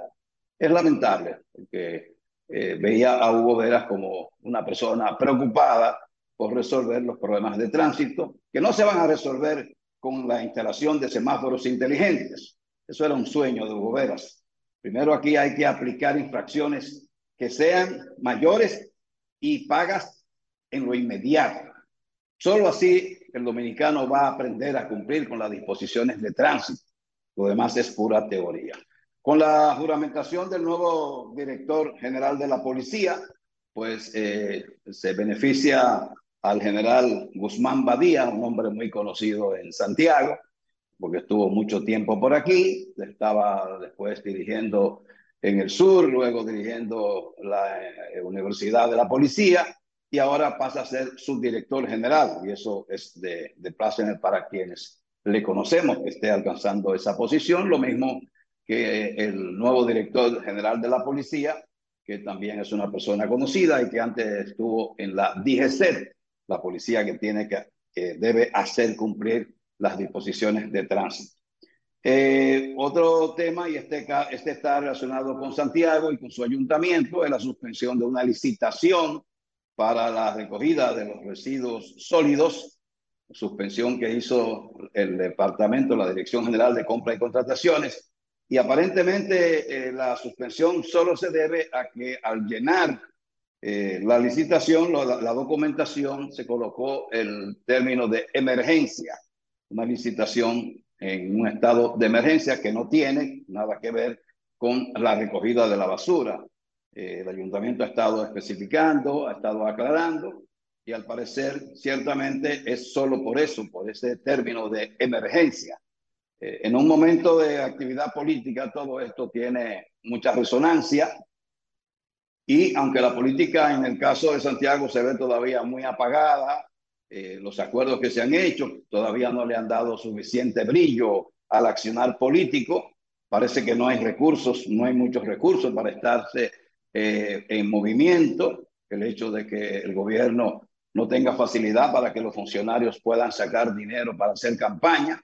El hecho de que el narcotráfico no está aparentemente eh, invirtiendo dinero para esta campaña, para las elecciones del año próximo. El sector empresarial está muy cauteloso a la hora de entregar dinero, casi nunca lo hace en gran medida para beneficiar a candidatos a las elecciones municipales. Lo hace más bien ya para la, la presidencial y quizás para la parte legislativa. Pero por lo que se ve, no habrá muchos movimientos en esta campaña para las elecciones de febrero y mayo del año próximo. Eso es todo de mi parte, distinguidos caballeros. Don Jaime, don Jaime, eh, bueno, se da por un hecho que el actual ministro de Salud eh, sería el candidato a la senaduría del PRM en Santiago de los Caballeros. ¿Qué sabe usted? Bueno, eh, no creo que sea el señor Daniel Rivera. Eh, según mis datos, eh, se barajan dos nombres que, su, que serán eh, llevados a las bases del partido y a la población mediante el sistema que ha adoptado el PRM, que son las encuestas. Eh, aparentemente, eso será, esa batalla será entre la actual gobernadora Rosa Santos, y el alcalde de la, del municipio de Puñal, el doctor Enrique Romero. Ambos son dirigentes del PRM. La gobernadora es la presidenta del comité provincial y el doctor Enrique Romero es el secretario general del comité provincial del PRM en la provincia de Santiago. El, doctor Daniel Rivera, según dicen algunos y otros que han sido medidos por las encuestas, no aportan eh, eh, puntos suficientes para ser eh, candidato. Eso es lo que, lo que yo sé. Y se asegura que, aunque la gobernadora dice, yo la entrevisté ayer, dice ella que está fuerte, que nadie marca mejor que ella en Santiago, eh, hay quienes dicen que el doctor Ro- Romero, que no es muy conocido en el municipio de Santiago, aunque es santiaguero y trabaja como médico aquí y es alcalde de un municipio cercano al municipio de Santiago, el doctor Romero tiene eh, a su favor una cantidad de, de alcaldes del PRM de la provincia que están en torno a él desde hace ya varios meses. Y eso le permitió alcanzar la Secretaría General del Comité Provincial del PRM. De manera que no creo que vaya a ser el doctor Daniel Rivera, porque repito, como él no ha hablado en este periodo de intenciones de ser senador, sí, en otras elecciones lo había dicho, pero en esta no lo ha hecho y no marca suficiente, según algunos dirigentes del PRM que han visto las encuestas. Eso es lo que yo puedo señalar. En el caso del candidato a la alcaldía del PLD, Víctor Fadul, eh, bueno, algunos adversarios, gente que incluso le estaba enfrentando, eh, ha anunciado su apoyo a la alianza, como el señor Silvio. eh, vi un mensaje también de Jeffrey, de Jeffrey Infante. Eh, usted dice que todavía eh, no se ha sentido el impacto del acuerdo. Bueno, del acuerdo no, no me refiero al acuerdo propiamente, me refiero al impacto de la campaña en Santiago todavía no se siente. Ciertamente, eh, ese acuerdo, pues no hay duda de que coloca la situación en un punto ya de mayor equidad entre las partes, entre los partidos, eh, y ya algunos dirigentes eh, eh, del- de Fuerza del Pueblo, por ejemplo, que había ahí eh, dos aspirantes, Altagracia González, que era la principal, y que tiene mucho tiempo en eso. Ella eh, dijo que apoyaría eh, el acuerdo, pero no mencionó al candidato del PLD, Jeffrey Infante, que es nuevo en Fuerza del Pueblo, estaba en el PLD, dijo que va a apoyar el acuerdo, pero él renunció justamente señalando que Víctor Fadul había sido impuesto como candidato a la alcaldía y por eso renunció del PLD y se fue a Fuerza del Pueblo. Eh, Jeffrey es nuevo en Fuerza del Pueblo y tampoco nunca fue un dirigente connotado del PLD en Santiago. Pero eh, la situación aquí se ve ahora un poco más equiparada. Antes decían que Ulises Rodríguez, que sería el candidato alcalde del PRM, eh, iba a arrollar. Ahora se señala que tendrá mayores posibilidades que Víctor Fadul, pero ya las cosas son diferentes, de eso no hay la menor duda. Pero eh, la alianza se entiende que ha sido un detonante, aunque se esperaba, eh, y se ha hecho en Santiago, pero todavía hay muchas cosas por resolver, porque la alianza es solo en lo municipal. Eh, en las elecciones de mayo, la legislativa y presidencial, entonces ya no habrá alianza en el caso de Santiago.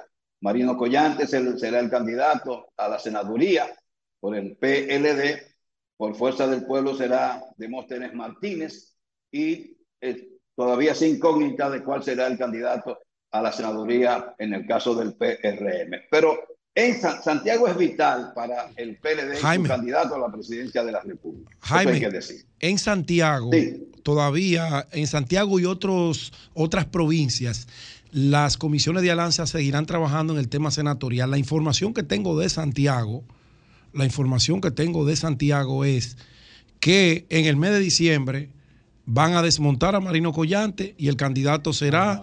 Y el, yo estoy diciendo la información que yo tengo. Pero espera. No, pero no es así. Ah, pero, pero es la Van a mía. medir. Pero no es mía la No, información. no, no, no, que yo tengo la información Pero también. yo tengo mi información. Y yo la mía. Ahora, a- Oh, pero a- déjame van a medir. mía. a- ahora, perdón, Van a medir. ahora, va- Pónganse varíalo de de acuerdo, desmonte por medir. porque Pero ven medir, van medir, a medir y el que Es- esté. es medir. Yo se la voy a dar como yo la No, tengo. ah, no, no. Varía- No, Varía- Pedro, dime, medir, No, medir. no Pedro, no. dime, vez Van a medir. Y el que medir, salga medir. mejor de los dos será candidato. Voy a decirlo como es. Pedir, maestro.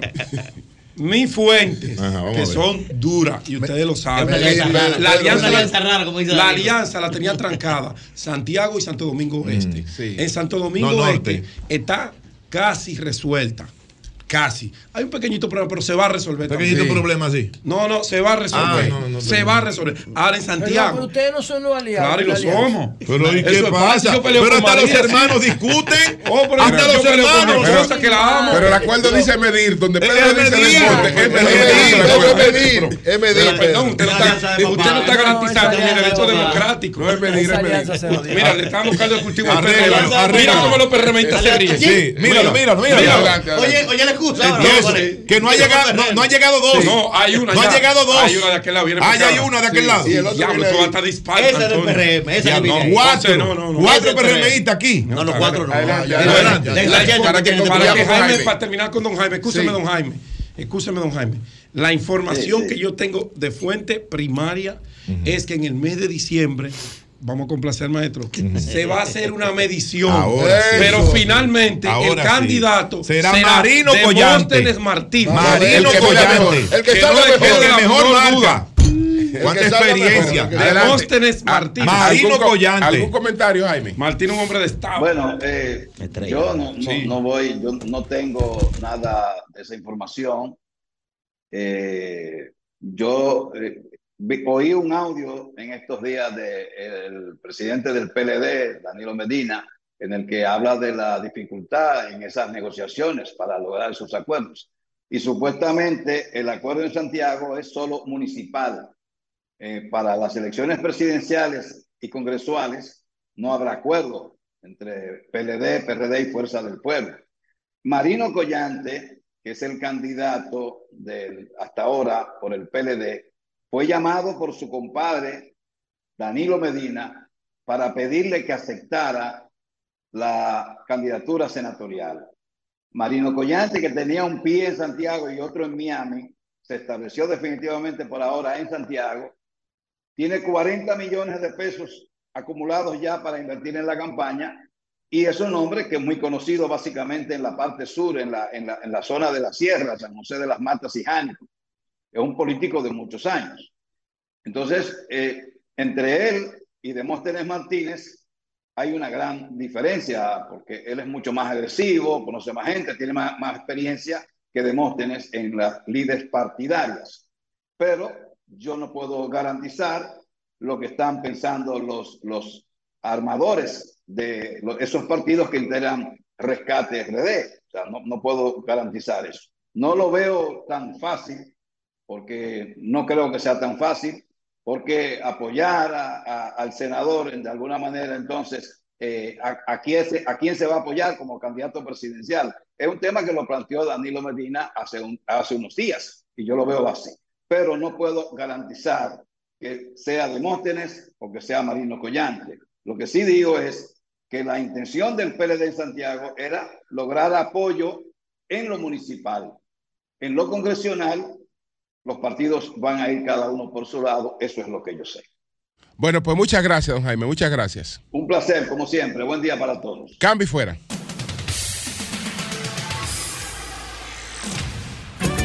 El sol de la mañana, el sol de la mañana, el sol de la mañana, el sol de la mañana.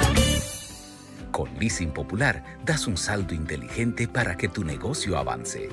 Adquiere los activos que tu empresa necesita como vehículos, flotillas, maquinarias y paneles solares mientras obtienes mayor ahorro gracias a beneficios fiscales del producto, plazo hasta 7 años para pagar, hasta 100% de financiamiento.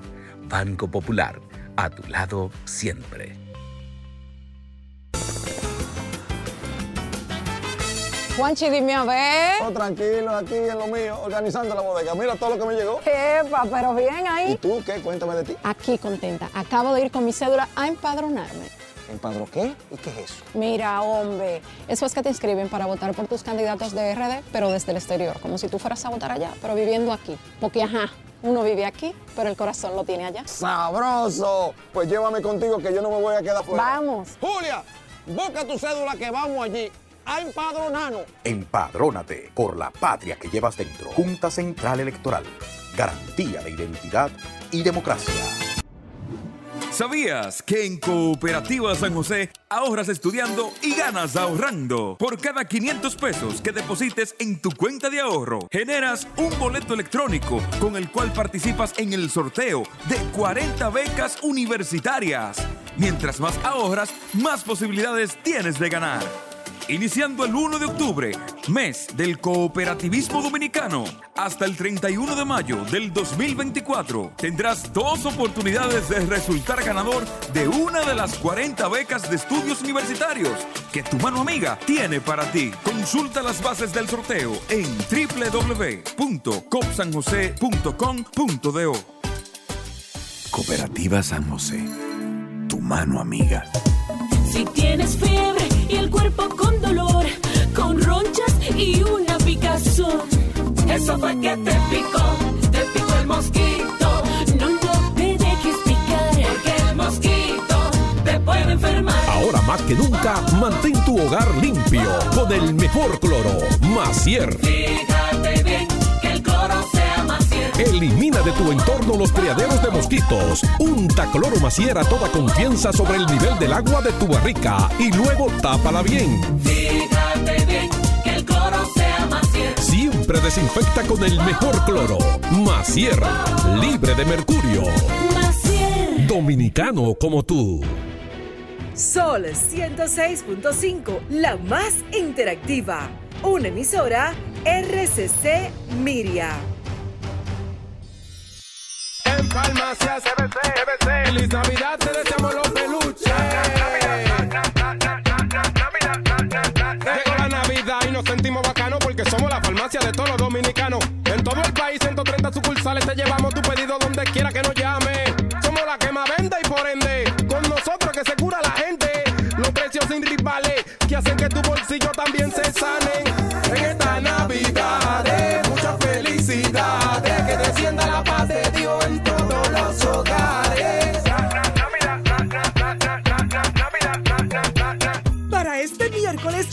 Con el combo de Supermas, te ganas. 317 millones. Si combinas los 6 del loto con el Supermas, te ganas. 217 millones. Si combinas los 6 del loto con el más, te ganas. 117 millones. Y si solo aciertas los 6 del loto, te ganas. 17 millones. Para este miércoles, 317 millones. Busca en leisa.com las 19 formas de ganar con el Supermas. Leisa, tu única loto, la fábrica de millonarios. ¿Tú tienes batería Dino aquí? Por supuesto. Todos están buscando Dino, la batería que está bateando duro. Porque Dino consume menos energía en su recarga, da más amperaje y es de ciclo profundo. Por eso dura más que las demás. No sueltan gases contaminantes y vienen con sistema AGM libre de mantenimiento para que no cojas lucha y protejas tu medio ambiente. No es cuestión de color, es cuestión de salud. Distribuye Supply Battery, una empresa del Grupo Germán. Juntos, te acompañamos en cada paso, en cada meta, buscando siempre hacerte todo más fácil. Por eso, en Banco Santa Cruz mejoramos tu app y tu banca en línea, ahora más simples e intuitivos de usar. Porque juntos es más simple. Descarga o actualiza tu aplicación en App Store, Google Play o App Gallery. Banco Santa Cruz. Juntos podemos. La noche a mí me dijo que llega el amanecer, y en el cielo se anuncia la salida del astro rey.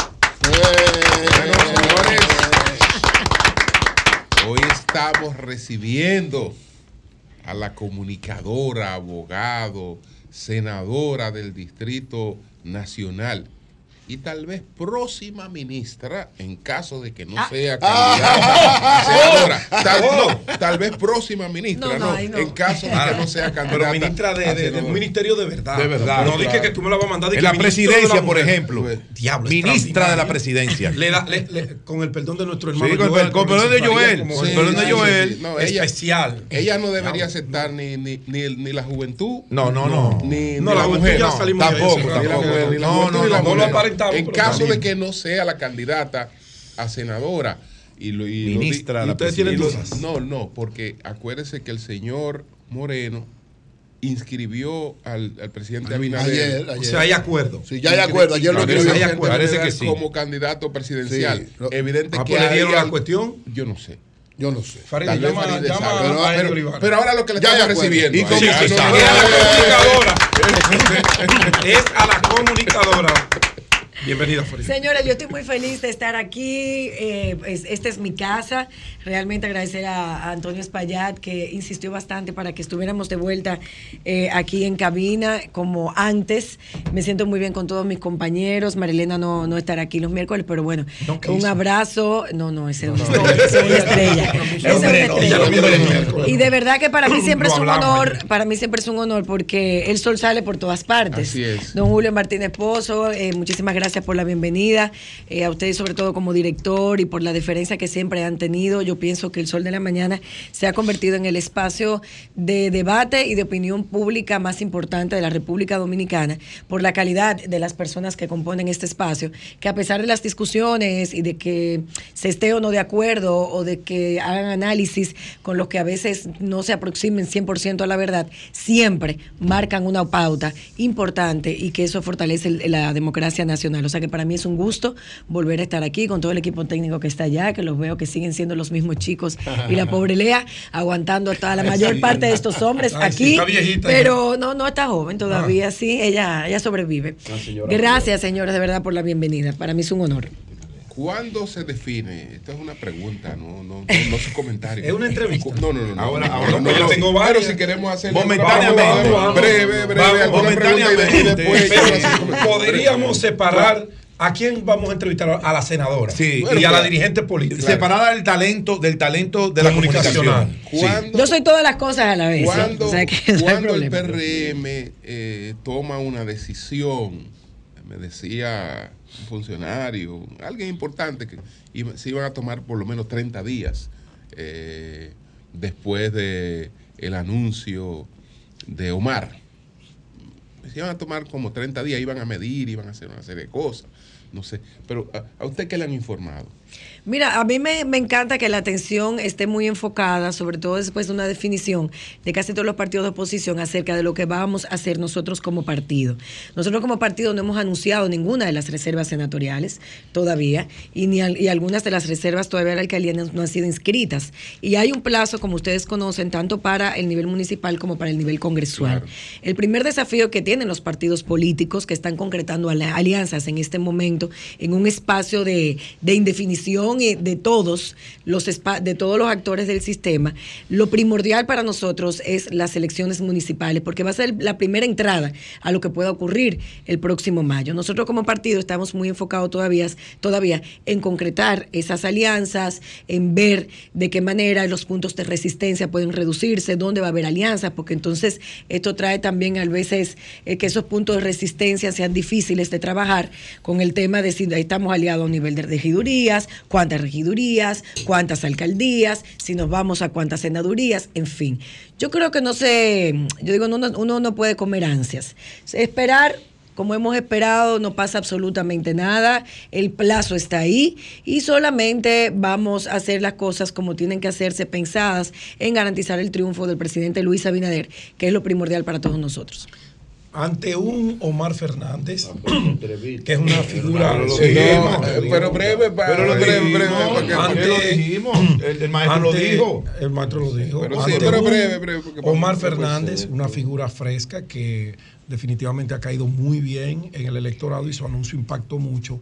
¿Por qué la senadora de la capital reaccionó fue que me le dieron cuerda, que venga el hijo, que venga el padre. ¿Qué pasó ahí? Que venga el espíritu. Ah, no digo. ¿Qué, qué fue lo que pasó ahí? No, con ese ando yo. ¿Qué fue lo que pasó? Me le dieron cuerda. Con ese ando yo. Donde quiera que me muevo van los tres. No, por eso pensé que era que ibas a decir Eh, eso. no, Me no, le dieron no. cuerda. Señores, esto es Pero tú vas política. con los tres, ¿verdad? Esto yo voy con los tres para todas Ah. partes. Donde yo voy van los tres conmigo.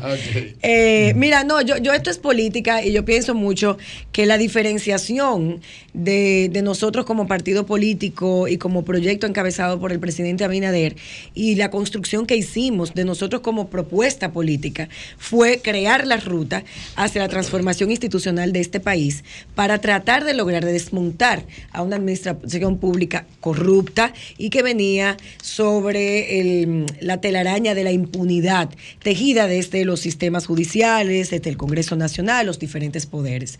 Y en este momento donde se están definiendo todas esas alianzas, yo creo que va a ser también esa ruta que se ha iniciado y que nadie puede discutirle al presidente Luis Abinader, de, ese, de esa ruta hacia la transparencia, hacia la institucionalidad, hacia el cumplimiento de la ley, hacia la independencia de los poderes, la que va a marcar la enorme diferencia con cualquiera de los aspirantes de la oposición política.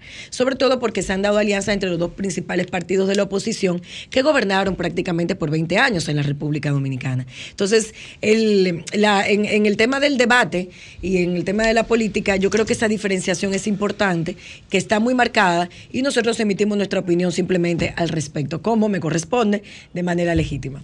Bueno, señores, como ustedes lo saben, ya la senadora Faride Raful estará, estará con nosotros Julio, aquí. usted me, usted me puede dar un miércoles libre a mí. me- hay posibilidad de No. eso. No, me han hecho no, debería. No. Debería, porque aquí hay un desequilibrio demasiado grande. Mire, es un Pero- daño que usted me ha encantado. los miércoles Un deberían poquito, un a Manuel o Virgilio, un poquito más adelante. No cuatro escuchamos, No, no, escuch- no, un no. poquito más adelante escuchamos No, pero a la tú, si tú quieres, no vienes, Pero no ahora son las, las, las 8.49 minutos. Buenos días, José, adelante. Bueno, señores, bueno, darle la, la bienvenida a Faride. Y realmente ahorita cuando ella hable, yo quiero que tenga esta pregunta en, el- en el- en su agenda ahí para que me la responda. ¿Qué busca Faride corriendo otra vez por la plaza que ya tiene? O sea, ¿cuáles son sus expectativas? Porque me supongo que no es ganar por ganar. ¿Qué te motiva a buscar esta plaza? ¿Qué significa en tu carrera política volver a ganar? Ah, ¿Y cuáles son las expectativas sobre algo que ya tú tienes? O sea, Es el comentario, Farid. eh, bueno, está bien, yo le estoy preguntando eso porque era parte de lo que yo me preguntaba ayer en un comentario que hice sobre ella y que ha generado muchísima controversia. Bueno, yo creo que Faride debería ganar sin problema y que es la mejor propuesta que puede llevar el PRM a la candidatura senatorial de la capital. Pero me gustaría saber por qué ella quiere buscar esto y no seguir hacia adelante en su carrera. Miren, señores, este contrato, esta renovación, esta propuesta de renovación, porque tú tienes que ir al Congreso, esto hay que leerlo, porque esto es algo realmente que me ha llamado poderosamente la atención lo que el presidente anunció ayer. Sobre todo por lo primero que me llama la atención es el 2060. Miren, ah, la sociedad que viene, la sociedad actual que tenemos, que nosotros llamamos sociedad web, tiene 33 años. Este modelo de sociedad tan chocante, distinto a todo lo que conocíamos antes, con fenómenos como eh, Airbnb, como Uber, como Bitcoin, como, como la web, como Instagram, como TikTok, o como la inteligencia artificial que en un año ya está autorrenovándose y lo va a cambiar todo en los próximos años. Tiene 33 años, pero ¿cuánto le queda a este modelo de sociedad que empezó con la caída de Berlín- del muro de Berlín en el 90? Le quedan, yo pienso que le queda hasta el 2030. O sea, le quedan unos 7 años. Este modelo de sociedad, el modelo más impresionante que la humanidad haya generado, apenas va a durar 40 años. Porque en el 2030 la inteligencia artificial y la web, que son las dos variables, los dos pilares fundamentales de la sociedad web, se va a juntar con la computación cuántica. Y cuando la capacidad cuántica empiece a soportar a la web y a la inteligencia artificial, ya el mundo no será como lo conocemos. Para nada. Va a venir una nueva sociedad y esa sociedad nadie está en capacidad de proyectarla ahora mismo. Nadie sabe lo que va a pasar cuando la computación cuántica sea el soporte computacional de la web y de la inteligencia artificial. El mundo va a cambiar. ¿Y por qué yo digo esto? Porque este contra, esta renovación es al 2060, diablos. Son 37 años de concesión. Yo creo que esta debe ser la concesión más larga que se haya propuesto en la República Dominicana. Actualmente, eh, eh, ellos dicen, la empresa Vinci, que las Américas tiene un tráfico de 6 millones, de, de 5 millones de pasajeros por año. Sete- 76.600 movimientos de aeronaves eh, y 49 líneas aéreas que hacen conexión con otro destino. Bueno, ¿cómo va a viajar la gente a partir del 2030? Con los modelos de, que plantea Elon Musk y SpaceX y los Hyperloops. ¿Cómo va a ser eso? Google cuestiona mucho el modelo de aeroportuario actual. Dice que los vuelos son buenos, pero que los aeropuertos no sirven. Los servicios aeroportuarios te hacen perder demasiado tiempo, no te respetan los derechos. Eh, es un caos. Tú pierdes el día que viajas, que sales, y pierdes el día que llegas. No importa que tu vuelo sea de una hora, lo pierdes. Entonces, ¿cómo va a ser todo esto para el 2000, a partir del 2040? Realmente yo no sé. ¿Con qué nos quedamos? Con los detalles que tenemos aquí. Bueno, ¿y qué, cuáles son los detalles que el presidente anunció ayer? Bueno, el presidente renueva el contrato por 30 años porque lo tiene el grupo Vinci hasta el 2030. Entonces, eh, ¿qué va a pasar con esto? Bueno, el Estado va a recibir en los próximos seis meses 775 millones de dólares eh, que van a ser invertidos eh, conforme lo que voy a leer posteriormente, que ya Julio lo comentó, en obras muy puntuales concentradas en el gran, eh, en el gran Santo Domingo. Dice el presidente Abinader que esos recursos van a ser invertidos ah, en, en el asfaltado del Gran Santo Domingo, eh, soluciones viales en la avenida muy transitada, como por ejemplo la, la entrada sur a la ciudad, de, al Distrito Nacional, que es un caos cada vez que cambian el ministro de, de, de Obra Pública. Yo le pregunto cuándo van a resolver el tema de eh, la Isabel Aguiar con 27, porque eso es un infierno permanente. Isabel Aguiar, eh, 27 de febrero, esquina caliente, la extensión de la 27, 6 de noviembre, todo ese caos que se forma después de la rotonda de la Luperón. Bueno, eso que era parte de los proyectos de Brecht eh, ha sido retomado y lo van a hacer. Además, se va a construir una unidad traumatológica en San Cristóbal, que eso es muy importante, el puente de Villamella y otras soluciones viales. Entonces, el grupo Vinci, por su parte, va a invertir 830 millones de dólares en mejoría de los seis aeropuertos, porque no es el de las Américas solamente, son los seis internacionales que tiene el país. Y esa inversión va a llegar a los 550 millones de dólares. Entonces, en específicamente en el aeropuerto de las Américas, Vinci va a construir, va a invertir 16 millones de dólares para mejorar la terminal actual en 18 meses y va a construir una nueva que va a iniciar en el año 2025 con capacidad para 4 millones de pasajeros. Eso va a tener una inversión de 250 millones de dólares y lo que procura es llevar la capacidad de gestión de pasajeros de la, del aeropuerto Las Américas o aeropuerto José Francisco Peña Gómez a 10 millones de personas. O sea, duplicar la capacidad de gestión eh, que, tiene ahora, que tiene ahora mismo. Esto tiene que ser llevado al Congreso y entonces vamos a ver qué pasa ahí. ¿Qué es lo que tienen que hacer los congresistas? Aquí está Faride. Bueno, tienen que proyectar eso, compararlo con otro modelo de arrendamiento, ver cuál va a ser el beneficio real por año, por mes, por pasajero, por todo. En principio esto se ve bien. Yo no, yo no veo ningún problema. Esta gente sabe lo que es gestionar aeropuertos. Yo lo que sé es que el aeropuerto a partir del 2030 no van a ser iguales que ahora. ¿Qué nicho puedes esconderse cuando cambia el tipo de sociedad web a sociedad cuántica? Realmente yo no lo sé. Por ejemplo, la Barry compró a Placerdon, que creo que se llamaba, cuando el oro estaba por el piso. Pero hay algoritmos que le decían a Barry, compra. Esa no es una decisión de los ejecutivos de Barry, eso es una decisión tomada en función del data mining. y estamos hablando de que del 2006, 2007, imagínense la capacidad de predicción que tienen los algoritmos ahora. ¿Qué dicen los algoritmos de aeroportuarios de cómo será el futuro de los aeropuertos? Yo no sé realmente, no sé, eso tengo que estudiarlo, pero yo sé que a partir del 2030 en materia aeroportuaria todo va a ser distinto cuando la sociedad se gestione con la capacidad de la computación cuántica. Entonces, ¿qué va a hacer el gobierno con los 775 millones de dólares que va a recibir en los próximos seis meses? Aquí están las obras.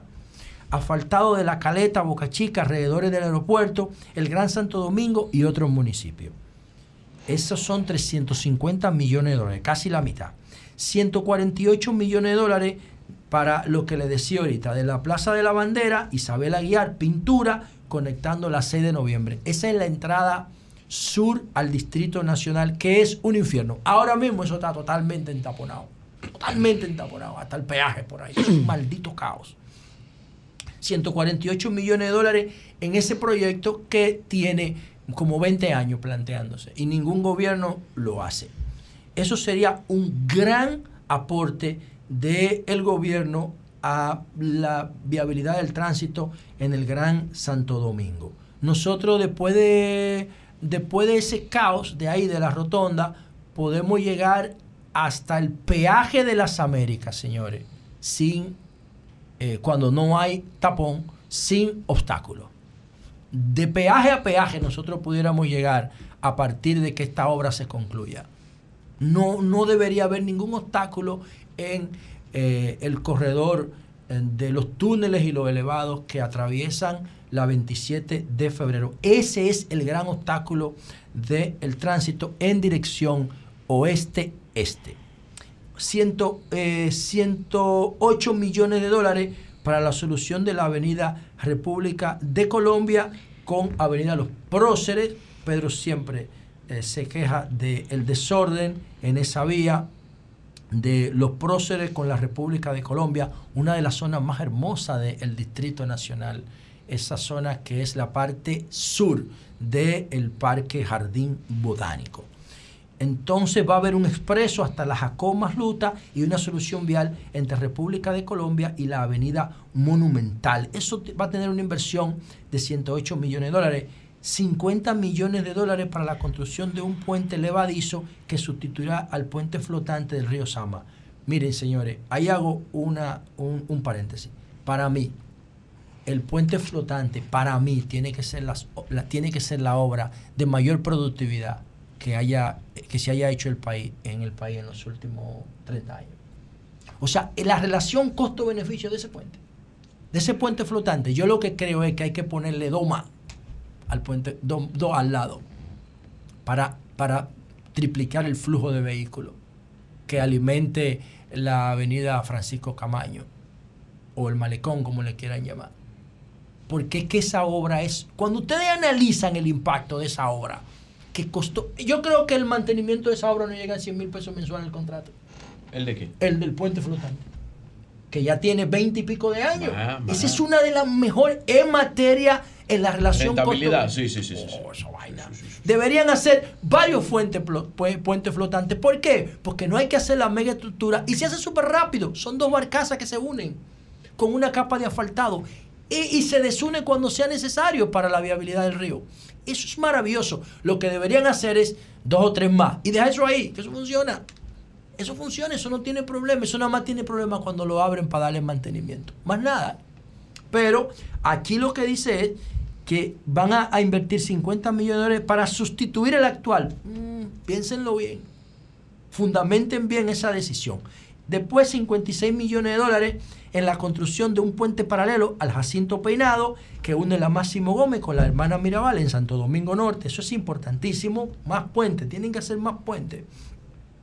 Porque yo uso el, la entrada todos los días cuando voy a mi proyecto en Boca Chica, que yo vengo a las 5 o 6 de la tarde, lo que se vive ahí, señores, es indescriptible.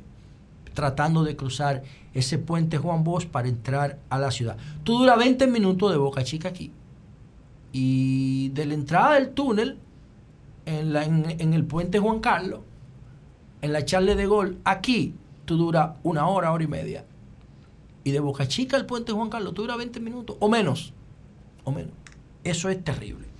Ah, 30 millones de dólares el paso a, a- paso a nivel en la carretera Sabana Perdida, La Victoria con intersección en las Charles de Gol, 15 millones de dólares unidad traumatológica de San Cristóbal, 18 millones de dólares construcción de 139 pequeñas y medianas obras en la provincia del país. Eso es para que la inversión no se concentre en el Gran Santo Domingo y San Cristóbal, porque aparte, de ese capítulo de 18 millones de dólares, toda esa inversión de lo que va a generar el aeropuerto se va a concentrar en el Gran Santo Domingo, pero sobre todo aquí en el Distrito Nacional. Vamos a ver qué pasa cuando sigan saliendo los detalles. No se publica la propuesta de contrato, solamente se hizo un resumen en el día de ayer, pero esto a mí me recuerda, y con esto termino, a mí me recuerda este contrato, para que ustedes vean lo que yo he estado diciendo de la variable que determina una reelección.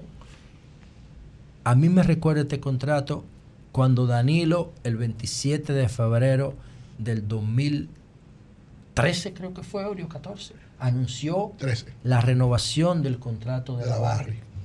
Que lo que tenía era un 3% de beneficio para el pueblo dominicano y lo llevó a un 50%. En esa oportunidad, creo que fue febrero del 2013, los números de Danilo se pusieron por encima del 70% en las encuestas de aceptación de la gente. A mí este contrato, si todo está bien, en, en términos legales, éticos, todo bien, este contrato me recuerda el que da esta renovación con, con el grupo Vinci de los aeropuertos dominicanos, me recuerda la renovación que Danilo Medi- Medina hizo con el contrato de la Barrick Gold y el Estado Dominicano. Vamos a ver qué pasa con esto en los días por venir. Cambio fuera.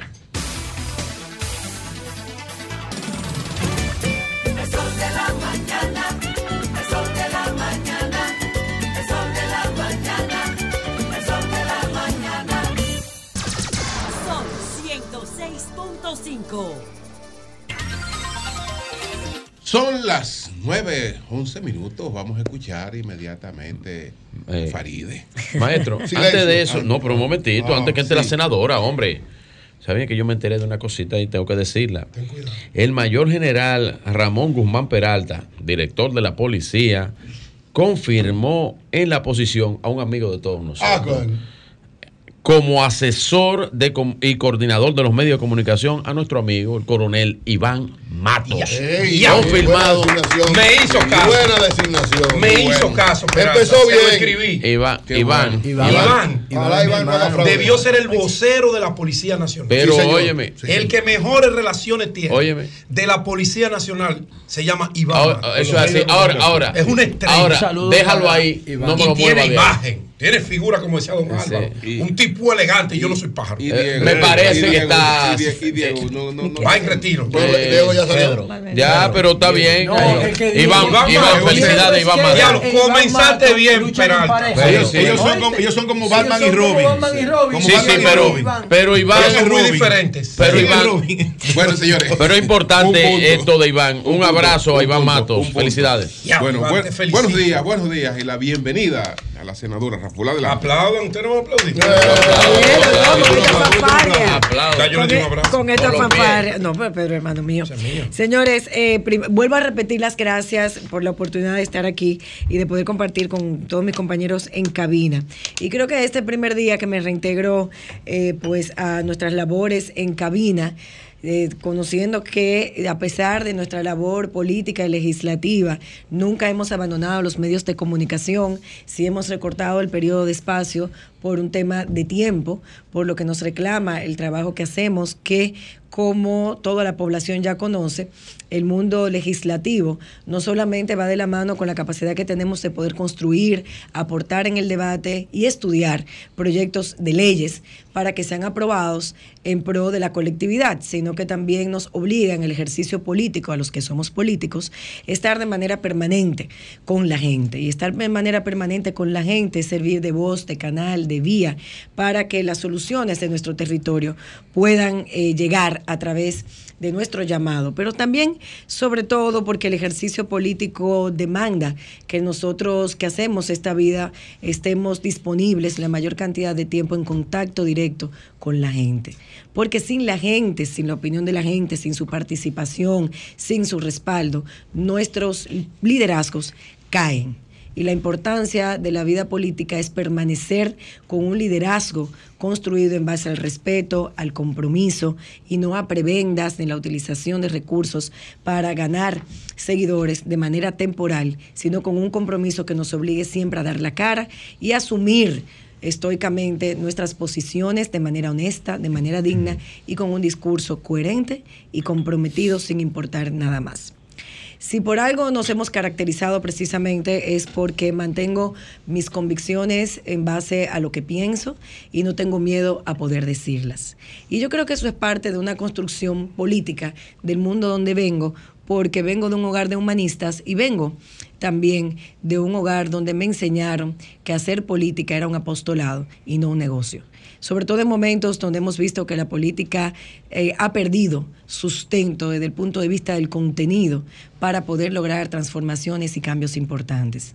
Entiendo y soy parte y compromisaria de un partido que llegó al gobierno para lograr, como dije ahorita, transformar las instituciones y, tota-, y tratar de desmontar todo un entramado de corrupción en la administración pública que no se cambia de la noche a la mañana y que necesita la intervención intersectorial. Cuando me refiero a la intervención sectorial, intersectorial, no solamente desde el Poder Ejecutivo, sino desde el Congreso Nacional, desde la justicia dominicana, desde el aparato que compone al Ministerio Público y desde todo el sistema, incluso privado, que opera para poder trabajar todos conjuntamente.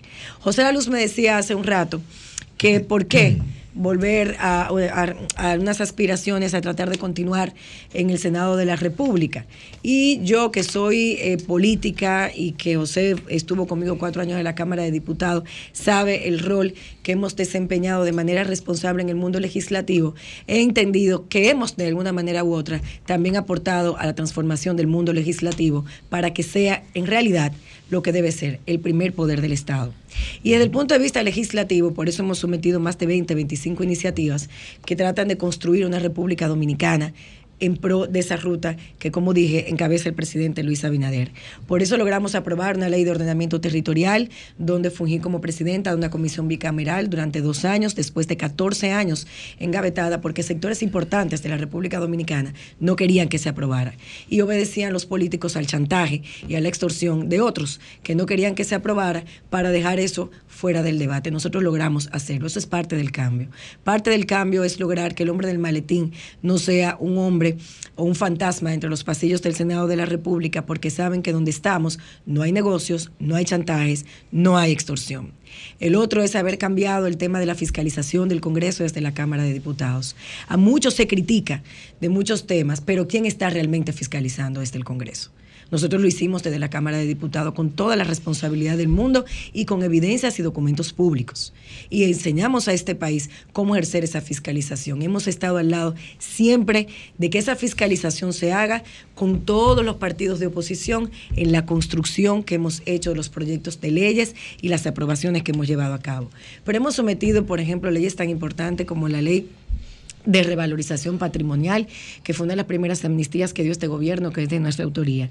La ley que modifica la Cámara de Comercio para el tema del arbitraje y facilita los procesos. La ley que crea y transforma el sistema de discapacidad. La ley de compras sin contrataciones a propósito de todo lo que está ocurriendo ahora y de que por primera vez vemos una dirección de compras y contrataciones asumiendo a través de la ley 340-06 el rol que le corresponde con personas no solamente que ostentan cargos selectivos, como acaba de pasar en Santiago, donde se suspendió una licitación de 1.600 millones de pesos en el Ayuntamiento de Santiago y el mismo ayuntamiento ha validado que el proceso tuvo algunas observaciones que ellos acogen y asumen en pro de lo que dice compra y contrataciones, sino también con lo que pasó en el Intran, que son personas designadas bajo un mismo decreto o bajo la misma presidencia que compone el actual gobierno, porque lo importante es la transparencia y esa es la denuncia que tenemos con que hemos tenido siempre para que las cosas funcionen.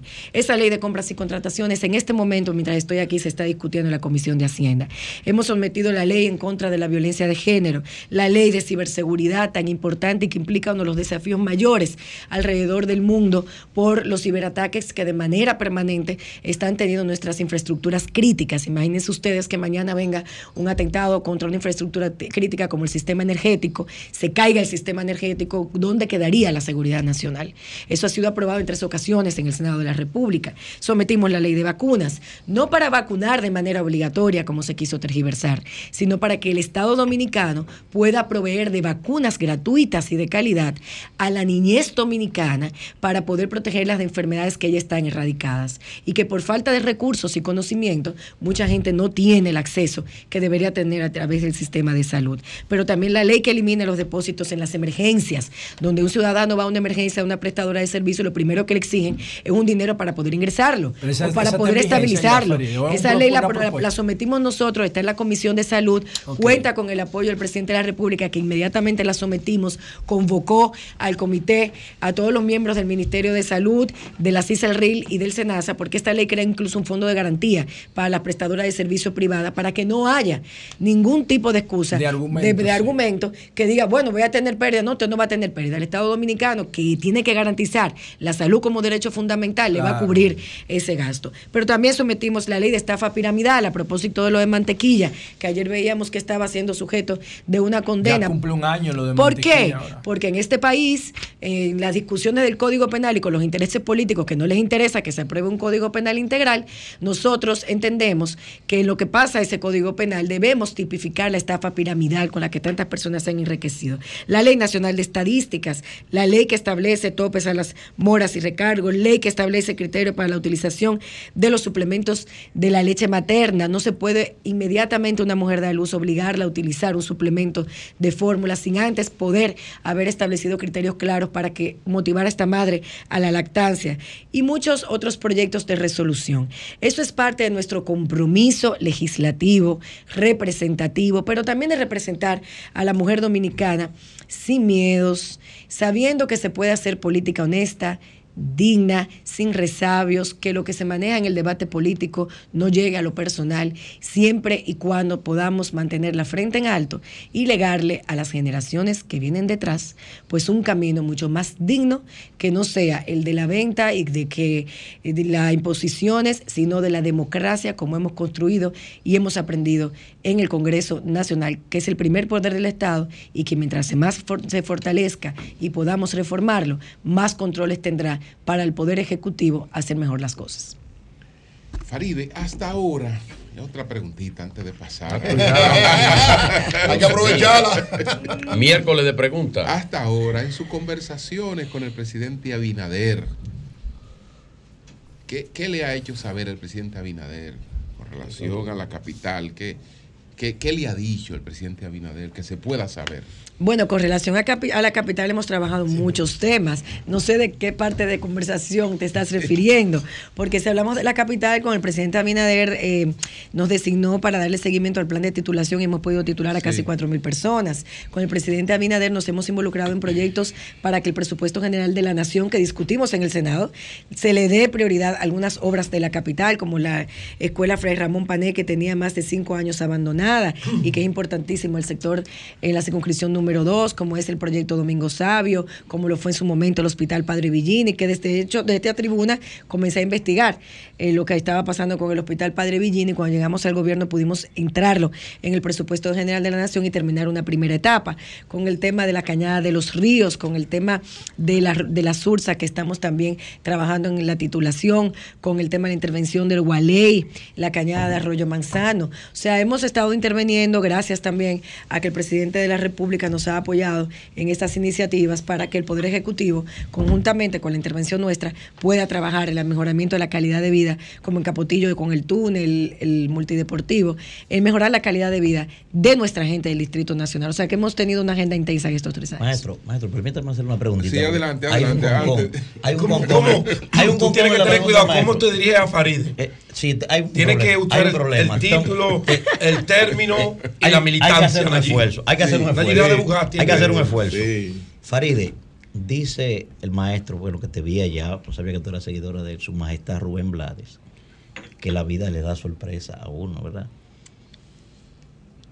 Yo sé que no son tus planes, yo sé que no es la idea, pero en caso de Faride, en un caso hipotético, remoto, que no salgan los planes como tú lo estás pensando, ¿estaría dispuesta a ser ministra, Faride? Es que yo no puedo posicionarme en una Espérese, situación un exacto. caso- caso yo no me puedo, yo no quiero, yo no, yo no, yo no puedo hacer un análisis sobre cosas que no están en este momento dentro de la mesa para poder nosotros trabajarla. Y de verdad yo no me veo realmente, si tú me preguntas a mí, a Faride, como política, yo no me veo en el tren gubernamental, nunca me he visto en el tren gubernamental. Sobre todo porque entiendo que todavía me falta terminar una carrera legislativa en los próximos cuatro años para poder seguir reenfocando las políticas que estamos haciendo desde allá y para seguir con el dinamismo que ya hemos y con el legado que estamos dejando en el Senado de la República, que es donde estoy ahora y que de manera muy digna y estoica estamos defendiendo. Y bueno, yo soy que senadora de la República Dominicana, de la principal plaza del Distrito Nacional, trabajo eh, y el trabajo habla por sí solo, soy también miembro de la dirección ejecutiva del partido de gobierno, pero soy una defensora a cabalidad del presidente Luis Abinader, de su proyecto de país, a quien he acompañado, a quien acompaño y acompañaré hasta donde él quiera llegar. Y creo que es la persona más indicada para seguir dirigiendo los el destino de este país, él. Y que él tiene muy buen equipo, no necesita hacer muchos cambios. Omar Fernández, mi hermano. Bueno. Sansón tenía los brazos más grandes que yo y cayó derrotado. Son las Por si 9.25 acaso. minutos. Bueno, sin precisar, porque yo mencioné hace unos días a, a Vinicito entre Mm. las posibles barajas ¿Para qué? el distrito, pero él va por el reformismo. no exactamente, me aclararon Sí, en el no, PRM. reformismo. En, en el PRM, si, si algo me dijeron que podía precisar con claridad, era que Vinicito no. Que Vinicito, Vinicito su rol lo va a cumplir como candidato a senador del partido. eh, O de que padre nada.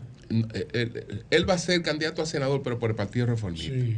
Y, por la y por la Fuerza Nacional Y va a tener, desde luego, su rol protagónico en la campaña de Luis Abinader. Que ¿En el cuarto de guerra? El rol, sí, el rol protagónico de él es el PLD y Danilo. Sí. Es decir, el, eh, No, y acaba Leonel. el- no, no, no. Eso- Pero ¿cómo acaba. Leonel, Pedro? ¿Por pero, qué? eh, Lo pero, hacia pero, pero Un más, él. más, más, hacia Danilo. Yo creo- a Dios. más, más hacia, más hacia Danilo. Más hacia Danilo. Pero es como Mira. candidato, es como candidato a senador que va Vinicito del Partido Reformista. El PRM no lo ha considerado. Son buenas sus fuentes. No lo ha considerado por la sencilla razón de que hay una parte de la sociedad civil que apoya al presidente Abinader que es antivinchista. Entonces, sí. Sí, sí. eh, Ay, sí, la gente de España. se, se- se tiraría, se tirarían seguido ante una situación como esa. Bueno, vamos a hacer una pausa. Espérese, maestro. Usted está hablando de senaduría. Tratamos el tema de Santiago. Hace un Ay, sí, yo quiero oír de eso. Una fuente de muy entero crédito Sí, dime. me dice, Dime. Pedro, informa que el PRD va aliado en la senaduría con la fuerza del pueblo en Sí. Santiago. Ya eso está consumado. Si son tres grandes aliados, entonces nada más falta que el PLD de Santiago venga también a apoyar de No, es, es que esto no se es trata, no se trata de lo que se calla. se trata, se trata de quien tenga posibilidades. Se trata de quien tenga posibilidades reales de ganar esa Y ustedes le candidatura. deben a Demóstenes Martín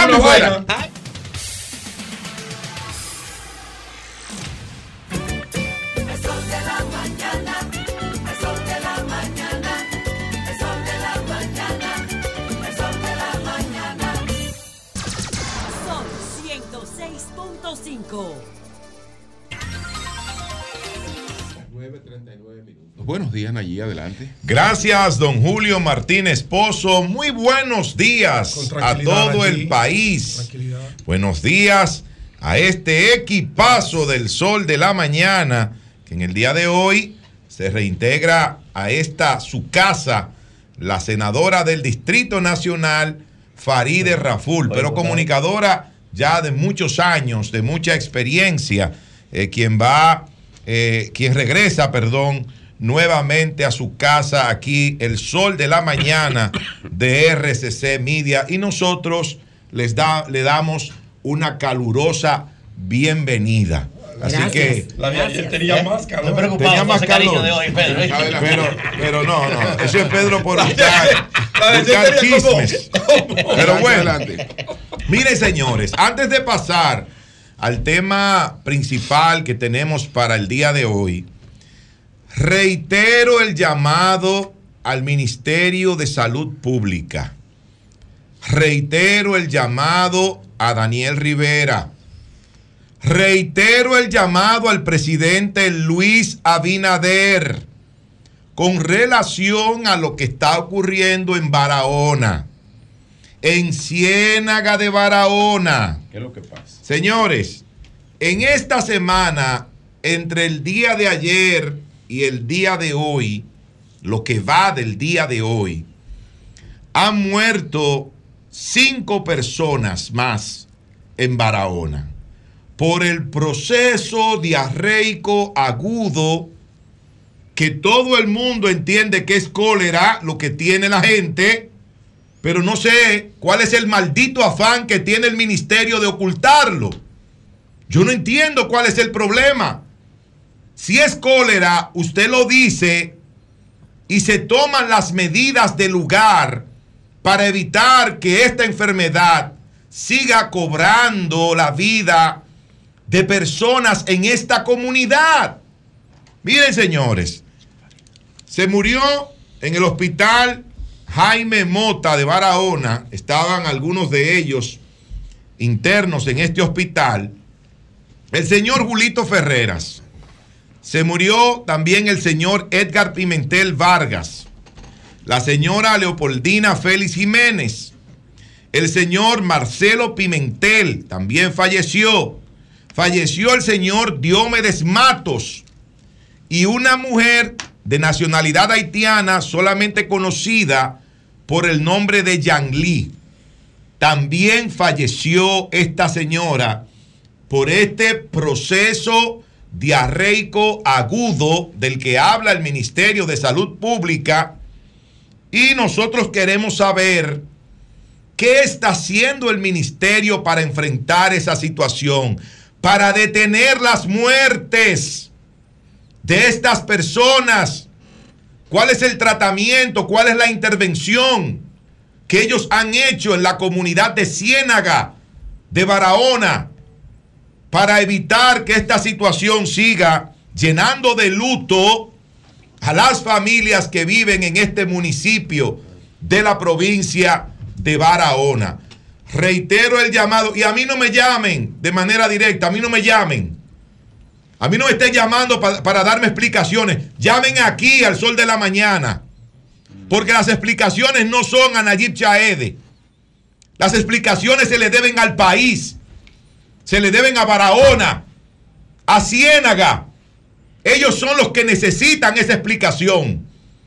Entonces, esa aclaración que debe hacerla el señor ministro Daniel Rivera como eh, parte, ¿verdad?, eh, interesada en todo esto, bueno, pues que lo haga y que le diga, mira, no, no es cólera, es tal cosa.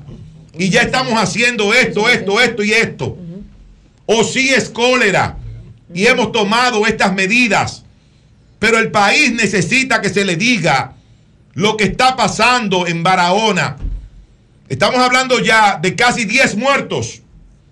10 muertos por ese proceso diarreico agudo que llama, que así lo llama el Ministerio de Salud Pública y algunos han dicho también que no, que eso se trata de ameba, que eso es una ameba. Yo no sabía que una ameba mataba en dos días.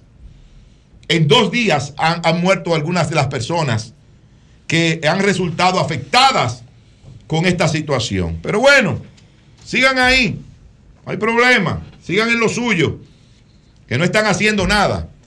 Pero quería referirme al tema de la participación de Abel Martínez en el día de ayer con la presentación del plan de transformación de la seguridad que tiene el candidato del Partido de la Liberación Dominicana.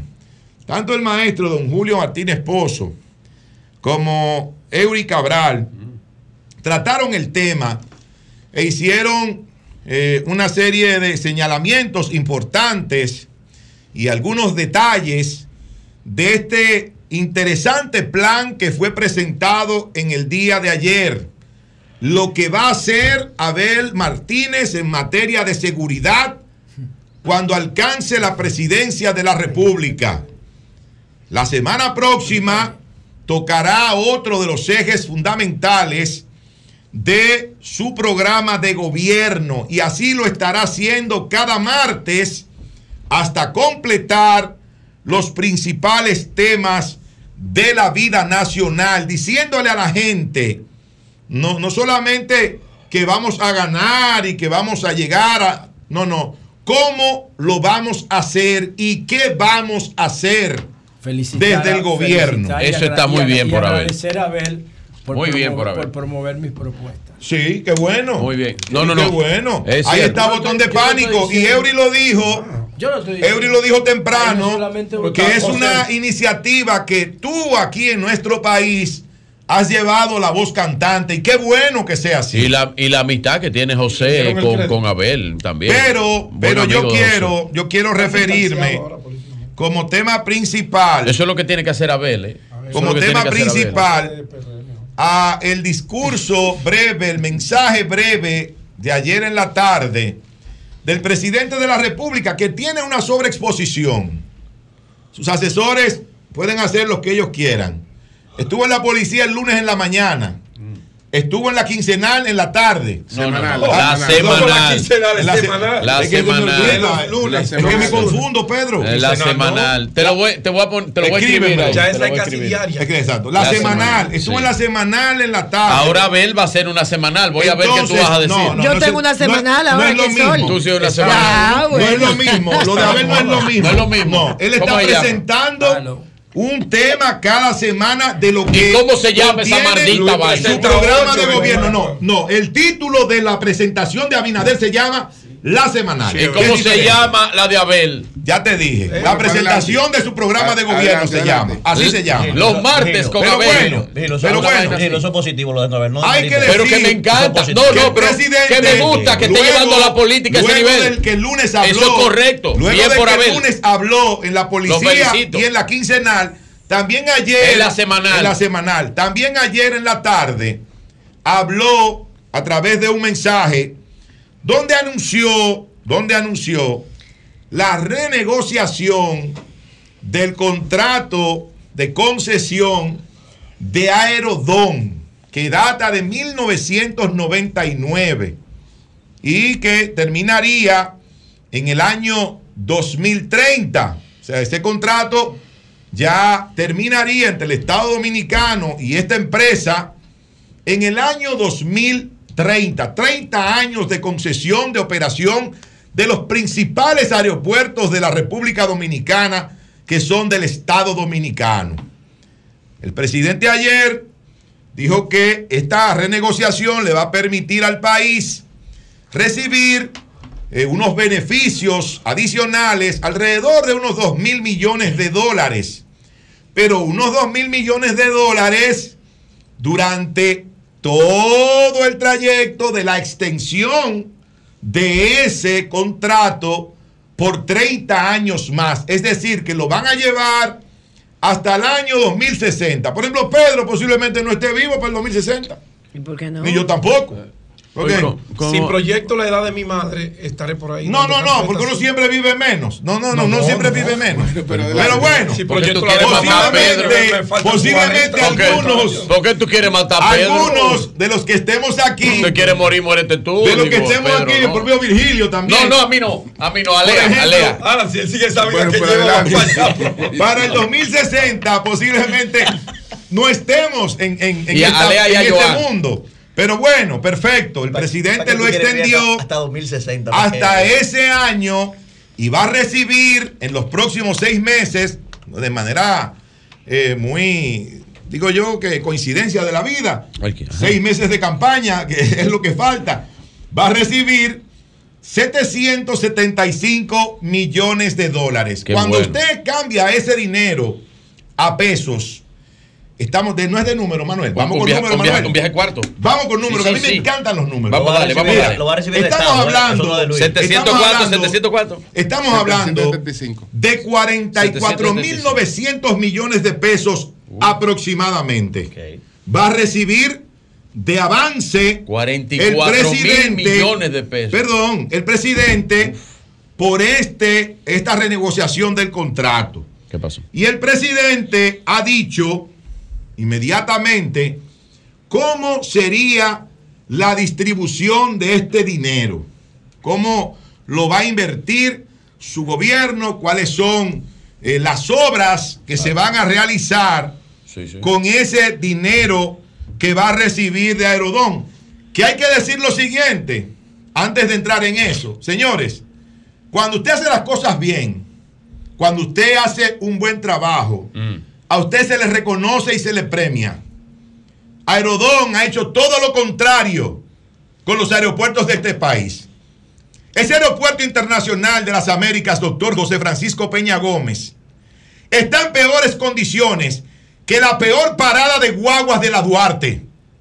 Para que estemos claros. ¿Cuál? Está en peores condiciones que la peor parada de guaguas de la Duarte. Ese aeropuerto, doctor José Francisco Peña Gómez.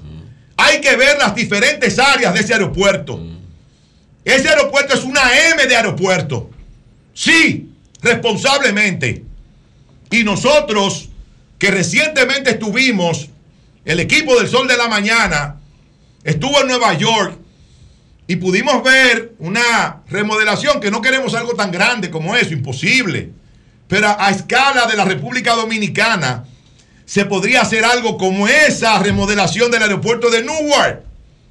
Claro, pero al, al tamaño y al nivel de la República Dominicana, que eso es un verdadero aeropuerto.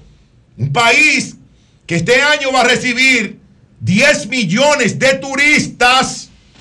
No es posible que esta empresa en 30 años lo único que haya hecho es exprimir esas instalaciones aero- aeroportuarias de nuestro país y sacarle dinero, y sacarle dinero, y no hacer una sola inversión importante. No Pero ahora, no estaba en el contrato. pero ahora se les premia, No, se les premia por su mal trabajo, por tener esas instalaciones en esas condiciones. Porque no estaba en el contrato. Ahora Las- se les premia, sí sí, estaba. las inversiones sí sí. estaba. Las inversiones sí. En el original sí estaba. Yo te lo puedo sí, buscar. sí. Claro que estaban. Te lo puedo De buscar. hecho, Las de inversiones hecho, sí, sí, sí. de Pero ven acá, ¿Qué hicieron entonces No, con esas de hecho, inversiones? de hecho, ¿Y a dónde fueron a parar eso? Pero, perdón, déjame hacer un aporte al Pero, eh, es una pregunta.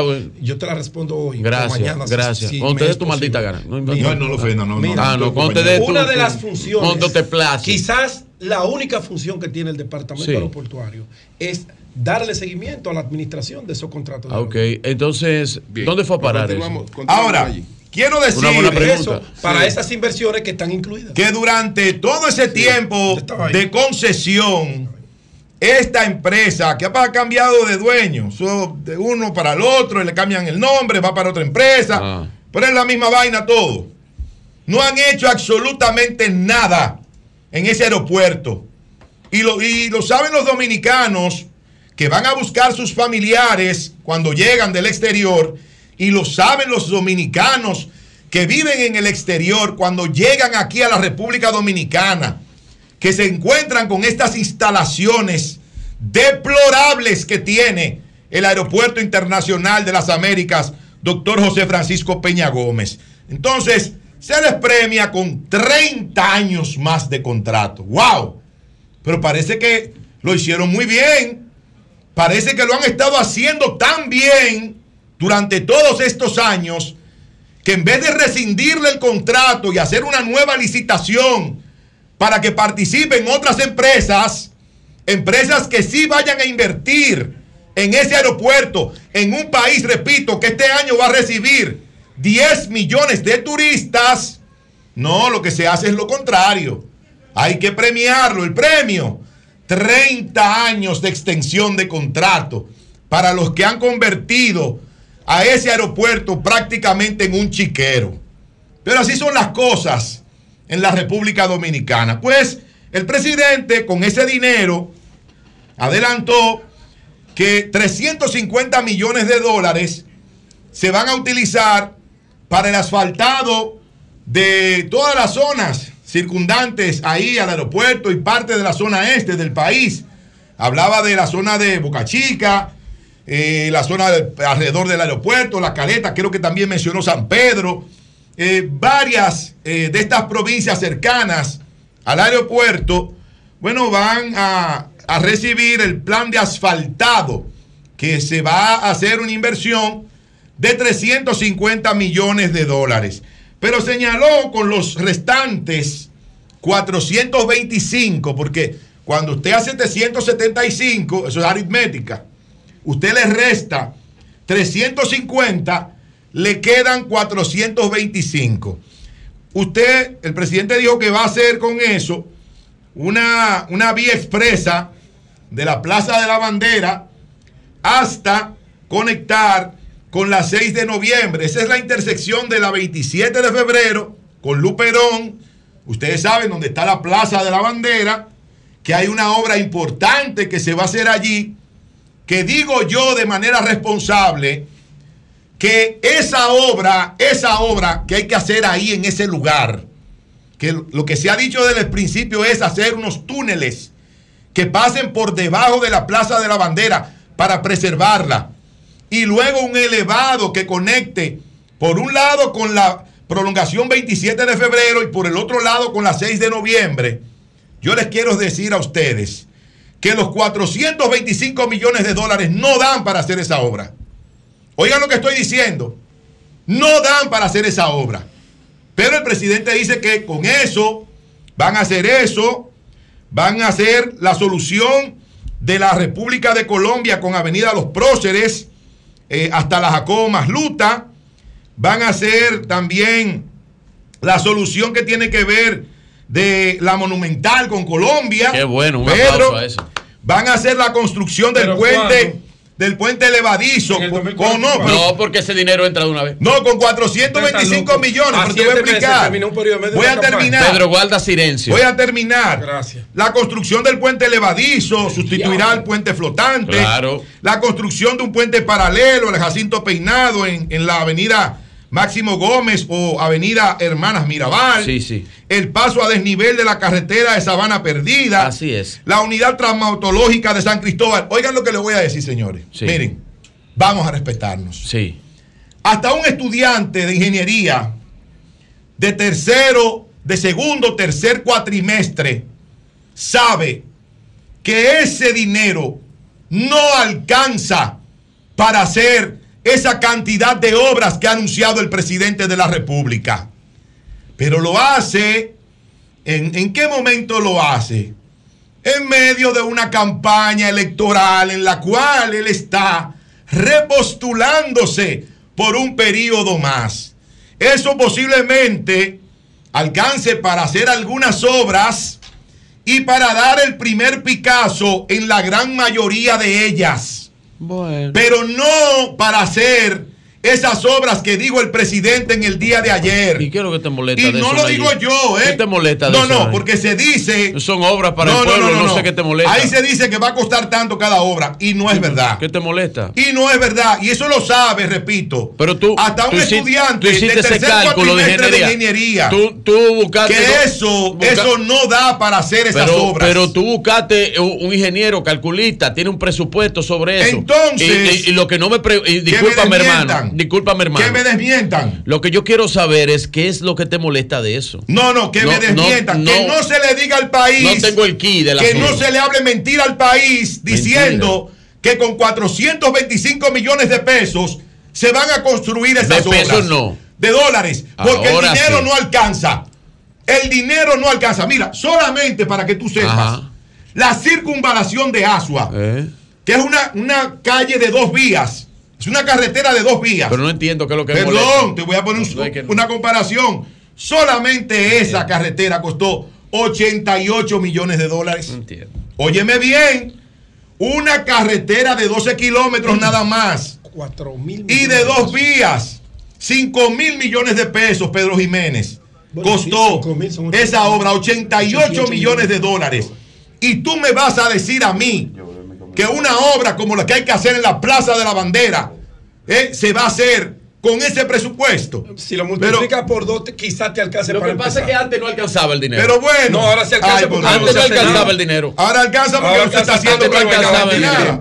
Pero yo quiero concluir diciendo lo siguiente. Todo eso de ayer, todo eso de ayer, se hace primero para tratar de tumbar el efecto de la propuesta de seguridad de Abel Martínez. No relaje, Lili. Primero, primero. relaje, Y segundo, y, ¿Y quién segundo. le tira al tercer lugar? Y No relaje, líder. No es más. No relaje. No es más, no es más que un anuncio de campaña política del presidente porque él sabe y saben sus asesores que con eso que se va a recibir por ese regalo prácticamente de los aeropuertos por 30 años más, no alcanza para realizar esas obras que ayer se anunciaron. Cambio fuera. Son 106.5. Bien, señores, tenemos en la línea telefónica a la ingeniera Gloria Ceballos, directora de la ONAME. Buenos días, ingeniera, ¿cómo está usted? ¿Me escucha? Sí, te escucho, Julio, te escucho perfectamente. Cuéntenos, ingeniera. Ingeniera, es verdad que ¿Qué es viene lo que una- va a pasar que- el fin de semana? Que, viene una vemos mucha agua. Una depresión tropical que va a dejar el fin de semana mojado. Bueno, vamos a informar en general y luego vienen las preguntas. ¿Está Ok. Adelante. Adelante, ingeniera. Miren, hay un sistema eh, de baja presión ahí al suroeste del Mar Caribe que tiene una posibilidad de un 30% de convertirse en un ciclón tropical ¿Cómo? en las próximas 48 horas y un 50% de probabilidad de convertirse en un ciclón tropical en los próximos siete días.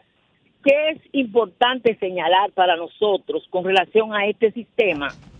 Que independientemente de que se convierta o no en un ciclón tropical, o sea, en una depresión tropical, en una tormenta, las probabilidades de que ocurran precipitaciones importantes el sábado y el domingo son altas. O sea, sobre todo aquí en el territorio nacional. ¿Por qué? Porque este sistema eh, está ahí en aguas del Mar Caribe, que están muy cálidas para esta época del año, y esas condiciones le favorecen para Perdonen que, que yo voy saltando por aquí por la Jacobo Magluta, por eso ustedes me oyen como entrecortado. Ah, sí, sí. Eh, digo, no es corriendo, sino moviéndome en el vehículo. ok, ok. Entonces, eh, lo que le señalaba con relación a este sistema es que va a provocar lluvias importantes, sobre todo el sábado y el domingo, donde estas lluvias van a ser más significativas, o sea, hablando de una sumatoria de más de 100 milímetros en el mucha suroeste del país y en la zona fronteriza. Es donde se esperan los mayores acumulados. Les reitero, aún este sistema tiene baja probabilidad de convertirse en ciclón tropical, pero sí va a provocar acumulados de lluvia significativo en esa parte A de la geografía nacional. Sábado y ¿Alguna domingo. ahora? Eh, Dijo usted sábado y domingo. Desde el viernes en la tarde, ya la inestabilidad de ese sistema va a estar provocando estas lluvias importantes. Y todavía el lunes vamos a tener Todavía lluvias vinculadas con esa situación atmosférica. Ingeniera. Ingeniera, ¿cómo está usted? Ingeniera, para eh, estamos hablando de todo el territorio nacional, algunas zonas específicas donde va a haber más eh, lluvia. Así es. O sea, aunque vamos a tener esa inestabilidad atmosférica y vamos a tener lluvia en toda la geografía nacional, En el suroeste, o sea, península de Barahona, Pedernales, Barahona, Asua, eh, San Juan de la Maguana, la provincia Independencia, Elías Piña, toda esta zona fronteriza es la que va a tener los mayores acumulados de lluvia.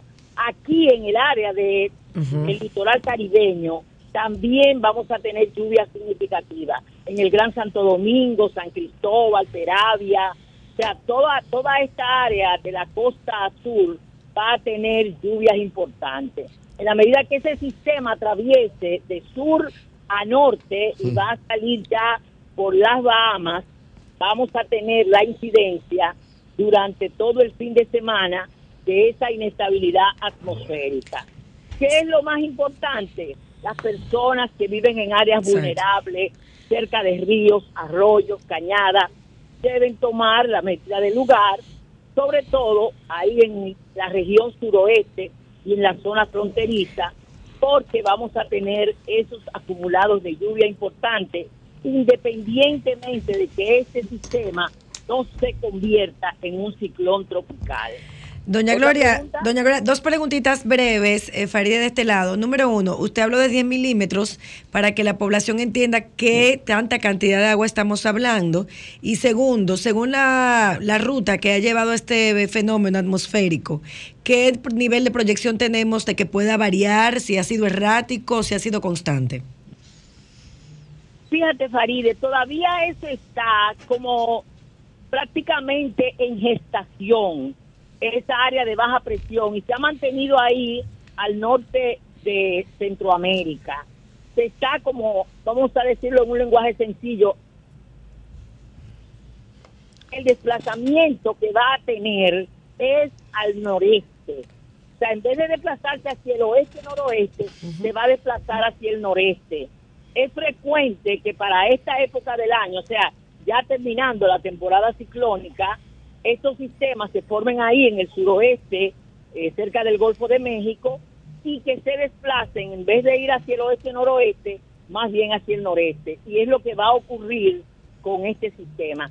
Tendría que explicar el complejo de situaciones meteorológicas que se van a combinar para eh, provocar que esta masa de precipitación, eh, en vez de ir hacia el Golfo de México, suba más bien de sur a norte por Haití y deje esos grandes acumulados de lluvia aquí en la parte este, eh, zona fronteriza, el suroeste del país, eh, vinculada con, con ese desplazamiento que va a tener esa gran masa eh, de agua, para decirlo en un lenguaje llano, eh, transitando sobre la isla española.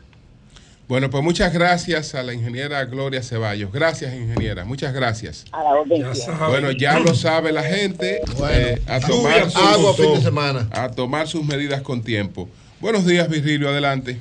Hablando que uno se entiende, gracias a todos los que nos escuchan a través del Sol de la Mañana de Sol 106.5 RCC Media, la Catedral de la Opinión en la República Dominicana. Bienvenida a la amiga senadora Farideh A Raful. usted no le molesta, a usted no le molesta lo que dice Ricardo Compañera. Fonder. Fonder. ¿Qué dice Lo que dice Fonder, ¿qué dice Eh, sí, el presidente del Consejo de Desarrollo Estratégico de Santiago. Sí, sí, sí, ¿qué dice? Él dice que a Víctor Fadul no necesita acercarse a la institución porque ha estado unido a ella desde sus raíces. Oh, Importante eso. Bueno, pero es que. Es que, es lo es que "Este- es nuestro, este no Eh, viene a compartir con nosotros. lo- es él que es lo- nuestro, él es de aquí. Es que los Fadul son un una, fami- es una Sí. familia emblemática de Santiago, son de las familias tradicionales de Santiago Ah, y hemos dicho que eh, Víctor Fadul tiene grandes oportunidades eh, para la alcaldía de Santiago. El único problema que él tiene es que, el- es que el PRM eh, cuenta con un, un 55% del electorado de Santiago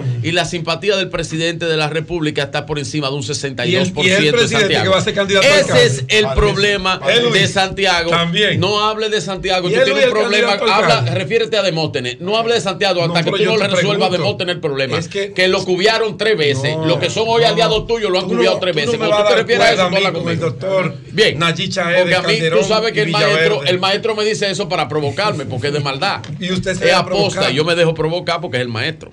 Un Bien, saludo le manda a un amigo suyo. Bien, señor, hoy es miércoles de encuestas y numeritos. ¿cuál encue- ¡Ay! Encuestas y Ay. numeritos, pero antes. Ahí hay una encuesta. Dame un Pero minuto. antes Un minuto. tengo encuesta Un y numeritos. No, en tu maldito tiempo. no, Yo tengo el mío. El, el mío. tranquilo, En el mío. En el cuando tú llamas al padre y al hijo, hame algo con este hombre. No, le interrumpa, No me le interrumpa. Muchas gracias. No, ese es mi Ay. hermano. Pedro y Pedro, es mi en hermano y mi diputado. Así es. Pero en tu maldito tiempo. Exacto, pero es su tiempo. Es el Gracias. maldito tiempo Señores, eh, ustedes sabían, ahí está.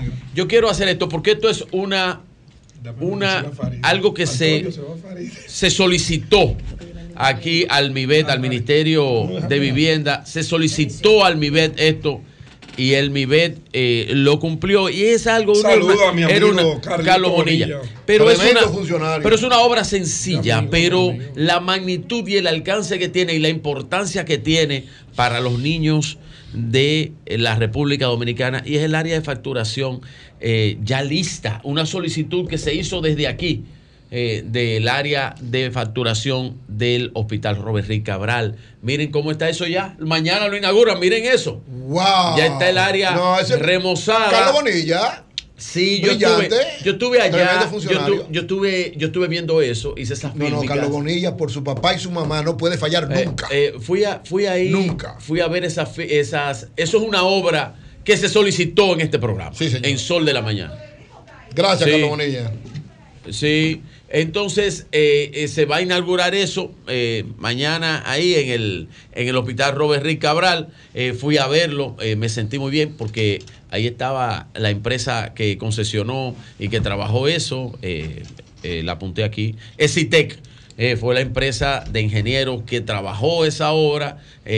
para el hospital eh, Robert Rick Cabral y ese beneficio, esa queja que tenían los padres del área de facturación de Robert Rick Cabral, ya será cosa del pasado.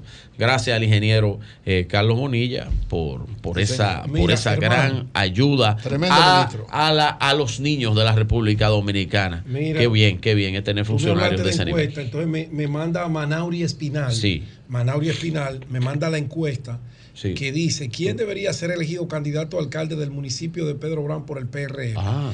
Y esa encuesta que tiene el sello de Galus, del PRM Sí. y todo, dice lo siguiente. Sí. Manauri Espinal Navarro, 52.7%. Wilson Paniagua, Sí. 20.9%. Joel Marte, Ojo Verde, 13.3%. Mariola Gonel, 3.1%. Mártires Guzmán, Danilo 2.2 y ninguno 6.2. No lo he revisado, lo voy a ver eso. Que el candidato alcalde ya eh, escogido por la encuesta de Pedro Brán es Manauri Espinal Navarro Bien. con un 52.7. Un compañero, voy a revisarlo, lo de Maneori, voy a revisarlo porque no he visto esa encuesta. Si tú me la haces llegar, Pedro, Sí, te te lo voy a agradecer. Entonces, miren, sobre el contrato de Aerodón, brevemente, antes de entrar a las encuestas y los números, tengo que decir lo siguiente sobre eso. Sí, pero yo le voy a dar este, este tip. Miren, aquí se habló mucho, muchos comentarios y muchos hacedores de opinión y muchos periodistas hablaron en este país de lo que ha pasado y lo que pasó cuando aquí se vendieron todas las empresas del Estado. Todas. Esto era un Estado rico en empresas del Estado. Todas se privatizaron, todas pasaron a procesos eh, que no de ser públicos a privados. Y aquí nadie, nadie supo, como hay un, una musiquita por ahí que dice que nadie sabe, nadie supo, fue horrible. Nadie sabe qué se hizo con todas las empresas del Estado. Uno de los grandes misterios de este país son las empresas vendidas y algunas regaladas a conveniencia en el primer gobierno del PLD. Búsquenlo por ahí. Búsquenlo por ahí. Y otra de las cosas que se hizo en este país fue lo de los aeropuertos. Esos contratos de los aeropuertos sin beneficio. Así, sí, sí, sin beneficio. Así como el peaje sombra. que había aquí. Así como la Barricol, que aquí había, aquí regalábamos todo. Regalábamos entre comillas. Regalábamos entre comillas porque ustedes saben, y los que nos escuchan, que no son tontos, y que las propuestas políticas de personas, de políticos, que ahora quieren darse un baño, un baño eh, que los santiguante y echarse un agua bendita para venderse como los que van a traer la solución del futuro a los países, al país que ya ellos administraron anteriormente. Y sabrá Dios qué hicieron con la pri- privatización de esas, de esas empresas del Estado, de esas organizaciones del Estado. Nadie sabe, nadie supo, pero muchos de ellos terminaron siendo de, de muchachitos del mandado, de la política, a grandes millonarios. Y llegaron a transformarse tanto que aquí hay una nueva, hubo una nueva casta, que todavía está, una nueva casta económica de esos que hicieron tanto dinero en 16 años. Y hoy que hay una reunión del CONEP, algún día voy a hacer un escrito que diga, el comité político del PLD, el CONEP de los 16 años de gobierno. Algún día voy a hacer esa vaina. Tenían más cuarto que el CONEP y más poder que el CONEP, porque tenían el poder político y tenían los cuartos.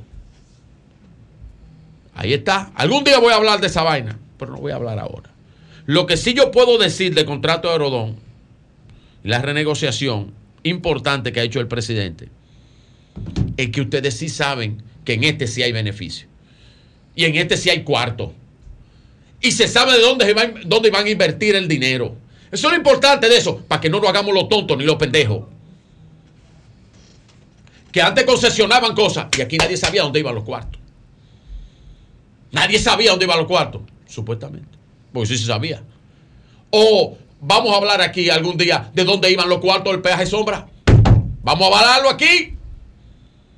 ¿Cuántos ingenieros hicieron millonarios de eso o de los que manejaban esa vaina ahí? ¿O no lo saben ustedes? O, se, o no hacemos los pendejos aquí.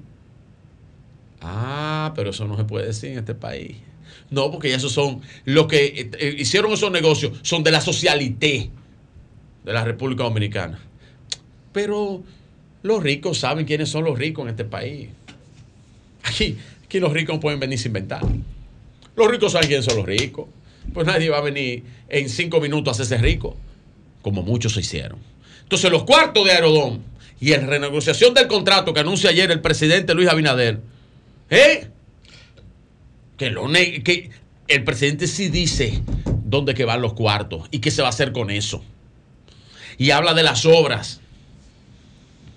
Y eso es lo importante, que se negocie en favor del pueblo dominicano, en favor de la gente, en favor de esa infraestructura, que como bien dijo Nayib, esa, infraestructura de la isla necesita, necesitaba que esa infraestructura ya fuera algo más correspondiente a un país como el de nosotros. Deme un segundito, maestro. Como el de nosotros, que es un país turístico y que depende del, turito- del turismo y que va a recibir 10 millones de turistas en este año. Ay, hoy es miércoles, miércoles de encuestas, de encuestas y numeritos. Y voy con las encuestas y los numeritos de hoy. Felicitando brevemente, antes que se me olvide, porque vi este proyecto de ley eh, aprobado ayer en el Senado, el proyecto de ley de los centros logísticos. Es una propuesta de ley del buen amigo Alexis Victoria Yep. Y tengo que decirlo, porque aquí se está hablando del nearshoring y se está hablando de los centros logísticos como la nueva, la nueva modalidad de la República Dominicana, aparte del turismo y la zona franca. Entonces, tenemos que tener un marco de ley correspondiente a eso.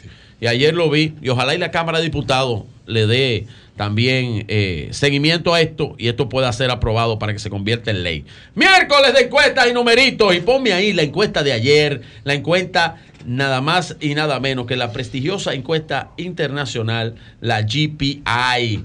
Y esta encuesta de noviembre dice lo siguiente. Atención, Joan, deja de jugar con la aparatico. Bien, en la encuesta GPI vemos lo siguiente. Luis Abinader dice, si las elecciones fueran hoy, ¿cuáles de los candidatos usted votaría? Asumiendo que los candidatos que están corriendo serían estos tres, Luis Abinader, Leonel Fernández y Abel Martínez. Luis Abinader, 61.3.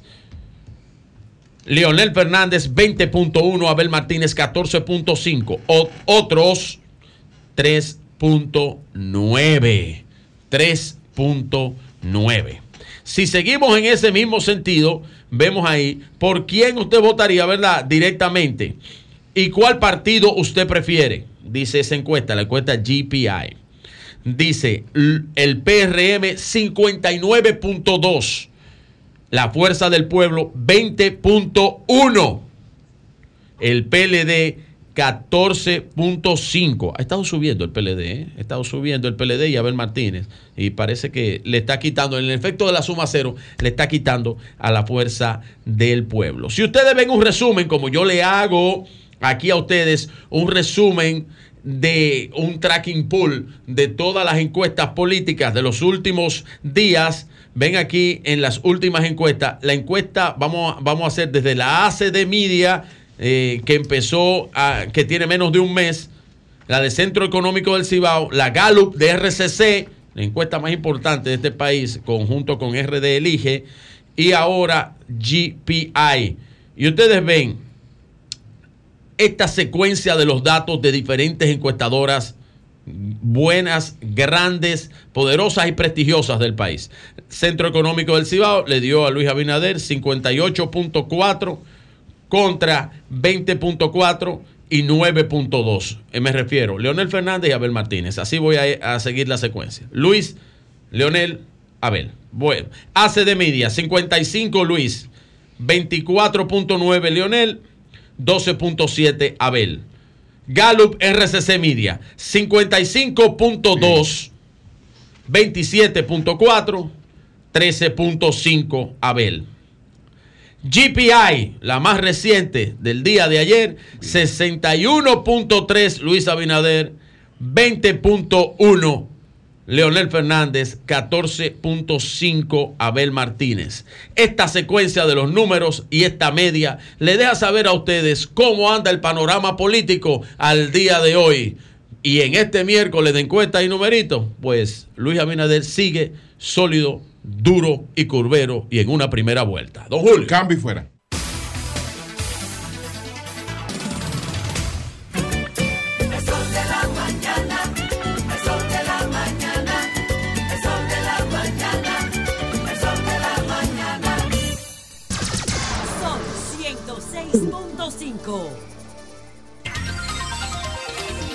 Las 10:36 minutos. Melanio Paredes en la línea telefónica que quiere pues darnos su parecer sobre lo que anunció anoche el presidente Luis Abinader con relación al Ah, contrato sí, que Melanio de estuvo vinculado a eso. Aerodón. Ah, sí. Buenos días, Mal-. Buenos días, Melanio, adelante. días a todo el panel y saludo a Manuel y Paride, nuevo integrante. Un abrazo, de este maestro. equipazo, como dice Chaedes. Mi aprecio de Espero siempre para pueda usted. mantener la objetividad de la información de ese equipo, aún en medio de las pasiones. Bien, en, en abril de, 1900 de 1999, el presidente Fernández me designó director del departamento aeroportuario.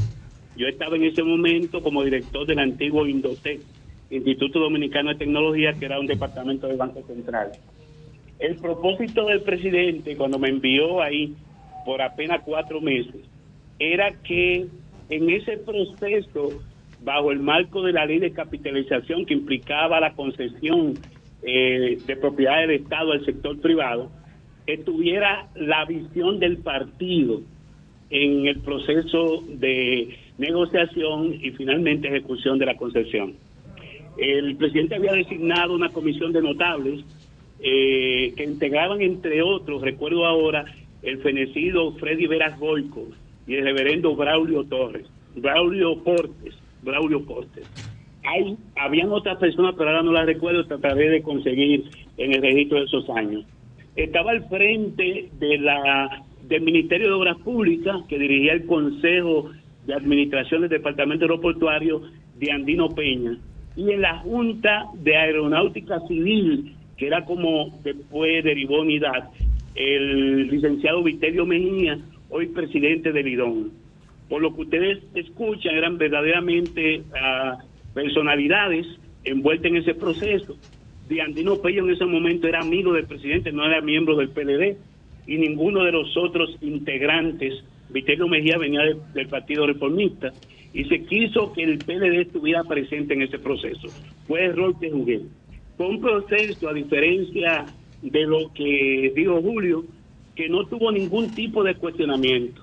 Dentro de todo el proceso de concesión, se entendía que el gobierno, el Estado Dominicano, no debía estar administrando aeropuertos, eh, dadas las complejidades, estamos hablando de 1999, todavía no se habían hecho cambios importantes y no teníamos la constitución que tenemos ahora. Se entendía que el Estado debía ocuparse de tareas fundamentales como la salud, la educación, vivienda, empleo, etcétera, y no estar dedicado a actividades comerciales como administrar aeropuertos. Por eso yo, aún con la visión de protección eh, de los bienes del Estado y la posición bochista de la participación del Estado eh, como un actor fundamental eh, en, la nación, estuvimos en ese proceso y estuvimos eh, más bien como veedores de un proceso que ya estaba en curso. Naturalmente, este proceso implicaba que el Estado dominicano recibiera como beneficio la modernización de nuestros aeropuertos. Es decir, en este momento República Dominicana, con escasos, eh, escasos aeropuertos, en las Américas, el Guerrero Luperón, Arroyo Barril, que se recién se había inaugurado, y que recuerdo que en una visita que hicimos, tuvimos que sobrevolar en una avioneta ese aeropuerto porque había chivos y burros en medio de la pista. Aerodón se comprometía a modernizar toda la infraestructura aeroportuaria del país y se iban a recibir beneficios por las tasas, como decía Pedro esta mañana, la tasa de los diferentes servicios. Que se hiciera o no, eso es un tema a evaluar. Y había que llamar a Abraham Azuri. El gobierno que sucedió al de Leonel Fernández fue un gobierno... Eh, Profesor, ¿qué, ¿qué recibió el Estado Dominicano cuando se hizo esa primera concesión de arrendamiento aeroportuaria con- con relación a lo que está recibiendo ahora? No, básicamente era este el compromiso de la modernización de la infraestructura, el- los beneficios que se derivaban de esas inversiones, la tasa por servicio que implicaba eh, el poder recibir eh, más visitantes. Yo recuerdo que en ese momento apenas estábamos recibiendo, creo que era un millón, cerca de un millón de visitantes. Ahora se proyecta otra cosa. Ahora, ¿qué es lo que plantea un proyecto o una renegociación que tiene que ir al Congreso? Cuando el presidente Abinader anuncia anoche un monto de 2.100 millones, estamos hablando de distribuir 200 2.100 millones de dólares en 37 años. Un Eso hace como de- unos 2 millones de pesos, 2 millones de dólares al 56 mensual. millones por año. 56 millones Yo preferiría por un año porcentaje. de los cuales de los cuales el gobierno un gobierno en apuros reeleccionistas Escúchame, está hablando Melanie. Adelante, sí. Sígame, sígame, en Melanie. apuros reeleccionistas ¿Cuánto hay que implicaría? Repite el dato, Melanio. Repite el dato de qué, de qué implicaría. Si tú, distribu- si tú distribuyes el monto redondeado, el dice de 1995 y 2155, pongámosle 2100 millones de dólares en 37 años. Si tú lo divides, eso da a 56 millones de dólares por año, de los cuales el gobierno se engulle en este momento 700. Profesores, que no son 37 porque es que hay 7 concesionados. Da 70 millones de dólares porque es que son 30 nada más. años, en los primeros seis meses, se engulle el 35%. Naturalmente, es un gobierno en apuros de eleccionistas y naturalmente había que hacer un gran anuncio como este en medio del efecto de un anuncio, de una gran alianza y de una intervención. La primera que hace Abel Martínez, candidato del PLD, con propuestas de Estado. El presidente se ha distinguido porque tiene un buen asesor en materia de encuestas por ser un presidente tumbatemas. Así pasó en Nueva York, que se montó toda una parafernalia para hacer un gran anuncio de aquella parada en Nueva York. Vino el primer anuncio de la alianza y el presidente improvisó rápidamente un video para anunciar sus aspiraciones reeleccionistas desde Nueva York, no desde el país. En un momento cuando habían olas de delincuencia creciente en el país, se anunció lo de la frontera. Y miren las consecuencias de hoy. Yo alerto que en esta materia, y el presidente legítimamente está en su derecho de hacer todo lo que entienda, debemos ver con pinzas estos anuncios.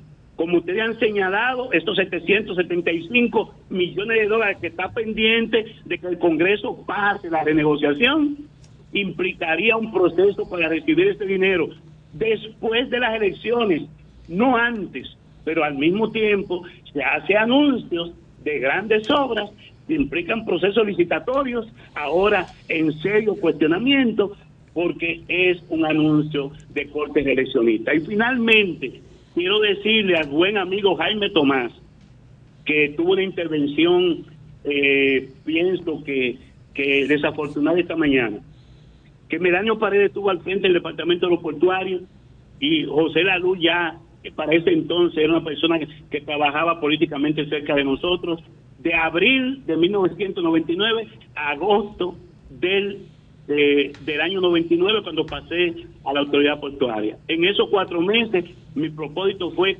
que ser veedor para culminar exitosamente un proceso que fue transparente con una comisión de notables que actuaba como comisión de veeduría. Melanio Paredes, que pasó cuatro meses por el departamento de los portuarios, no se quedó con una boutique de los de los hoteles, no tiene ningún tipo ni recibió ningún tipo de beneficio de ese proceso. Recuerdo que era profesor de UNIBE y Abraham Azul en un momento dado me, me felicitó porque, por, la forma en que con- condujimos ese proceso sin que interviniera ningún tipo de extorsión de por medio. Y lo único que yo le decía a Abraham Azuri, espero que cuando estemos en la oposición, tú me puedas tomar el teléfono, porque yo soy profesor de tu universidad. Lo que, le tocaba- lo que, le- lo, lo que ellos le hubieran ofrecido a usted se lo dieron a otro. Exacto. Bueno, pues muchas gracias, Melanio. Muchas gracias. Exacto. Muchas gracias, Melanio. Lo Na- nadie se refirió a usted, profesor, pero- gracias. pero José lo dijo. millones de dólares, yo creo que responsabilidad diario. Nadie- nadie se refirió al profesor, yo no me son las- refería a él. Son las Diario. 10.45 minutos. Pedro, adelante. Ahora él sabe. Ah, Vamos a hacerlo esto. Vamos. Sí, Ahora él Bueno, sabe. Bueno, señores, miren. Él sabe. Eh, no voy a hablar de ese tema, aunque lo tenía en agenda, porque yo creo que ya se ha batido lo suficiente. Saludos a la audiencia, saludos a todos nuestros amables televidentes. No, y no te conviene. Radio Escucha y cibernautas.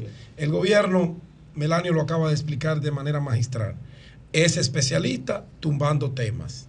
El gobierno no le fue bien con el tema de la corrupción la semana pasada. Esta le inició muy mal porque desde su propio gobierno, gente que no quiere comprometerse su dignidad, su moral, su honorabilidad, están diciéndole claramente, ahí hay problema con ese contrato, devuelva eso. Nulo. Y entonces eso le ha hecho un daño terrible porque hay una contradicción entre el discurso y la práctica del gobierno del presidente Luis Abinader. Por un lado somos los más honestos en palabras, pero en la práctica, en la práctica han sido un desastre, no solo en materia de corrupción administrativa, sino en negligencia administrativa. Negligencia administrativa. Por eso ustedes ven toda esa sobreexposición de querer vender al bueno de la película, pero que tiene un conjunto de malos y de ineptos que no hay forma de que lo puedan ayudar a mantener eso que él quiere mantener. Los malos, el Y pueblo sabe quiénes son, Pedro. Se sobreexpone, dice, no digo, daño. no calcula, porque decir que con los 400 millones de dólares que le van a avanzar va a ser un país nuevo, obliga a que usted que me esté escuchando en este momento, usted que no es un tonto, diga, pero ¿y dónde están los 33 mil millones de dólares que cogió prestado? ¿En qué lo invirtió? ¿Dónde está ese dinero, presidente? Y con 400 milloncitos de dólares, usted me dice a mí que me va a reconstruir la República Dominicana en siete meses que le quedan a su periodo constitucional. Pero por Dios, usted no está gobernando un grupo de estúpidos. Sí. Usted no le está gobernando. Solamente, solamente esa zona de la República de Colombia, que este gobierno se olvidó de ella. se olvidó en todos los órdenes. Solamente esa solución cuesta los 400 millones de dólares, esa que está anunciando. Solamente esa. Y aquí están los ingenieros, que tienen los números ahí. Pero decir y hacer son dos cosas diferentes. Sigue anunciando, que eso está bien. Bueno, mira, yo les decía ayer que al gobierno del PRM no le conviene hablar de narcotráfico, que lo mejor es sacar ese tema para ellos, para la oposición es pan servido, es comida fresca, es un filete que le están poniendo.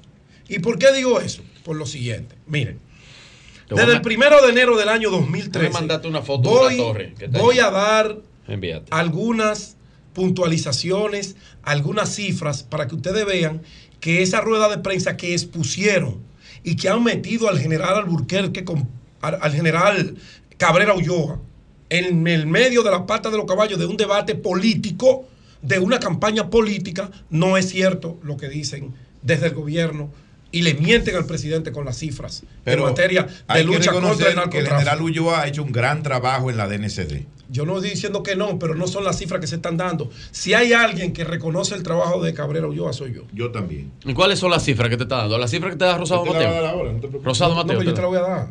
No, no, no. Guzmán no. Fermín te la da. Bueno, pero vamos a escuchar las No cifras. para escucharla. Bueno, del primero de enero del año 2013, según el INACIF, hasta el 16 de agosto del año 2020, es decir, 7 años y 8 meses, se decomisaron 98 toneladas y media de narcóticos. Tomen nota allí. Del primero de enero del 2013, estos son los datos oficiales que maneja el INACIF, que es el órgano que certifica que lo que se incautó es droga, sea cocaína, sea marihuana, la categorización de la droga que sea.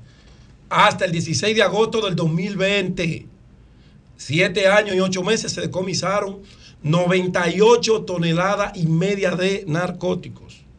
Si los datos oficiales del INACIF del 16 de agosto del año 2020 a la fecha se han incinerado 84 toneladas aproximadamente, 84 toneladas. O sea, de la cifra que el gobierno dice que ha incautado en los tres años de gobierno, faltan 20 toneladas de las 103 que dice el gobierno y que dice la DNCD. ¿Por qué? Las drogas son decomisadas en el extranjero, ¿verdad? Un cargamento que llegó a España, lo decomisan, hubo una colaboración, como siempre se dice. Entonces, la droga de España, España la certifica que la incautaron en España, pero aquí también la cuentan. Entonces hay una duplicación de las cifras de la droga incautada. Ojo por ahí. Según la Oficina de las Naciones Unidas contra la Droga y el Delito, la UNOC, UNODC, a partir del, 2000 del 2020 se triplicó el tráfico de cocaína en el Caribe. Oigan el dato que estoy dando. A partir del año 2020, según la Oficina de las Naciones Unidas contra la Droga y el Delito, la UNOC, a partir del 2020 se triplicó el tráfico de cocaína en el Caribe, siendo la República Dominicana uno de los principales destinos, no el principal, no el principal receptor, ya sea en tránsito o para quedarse una gran parte en las calles.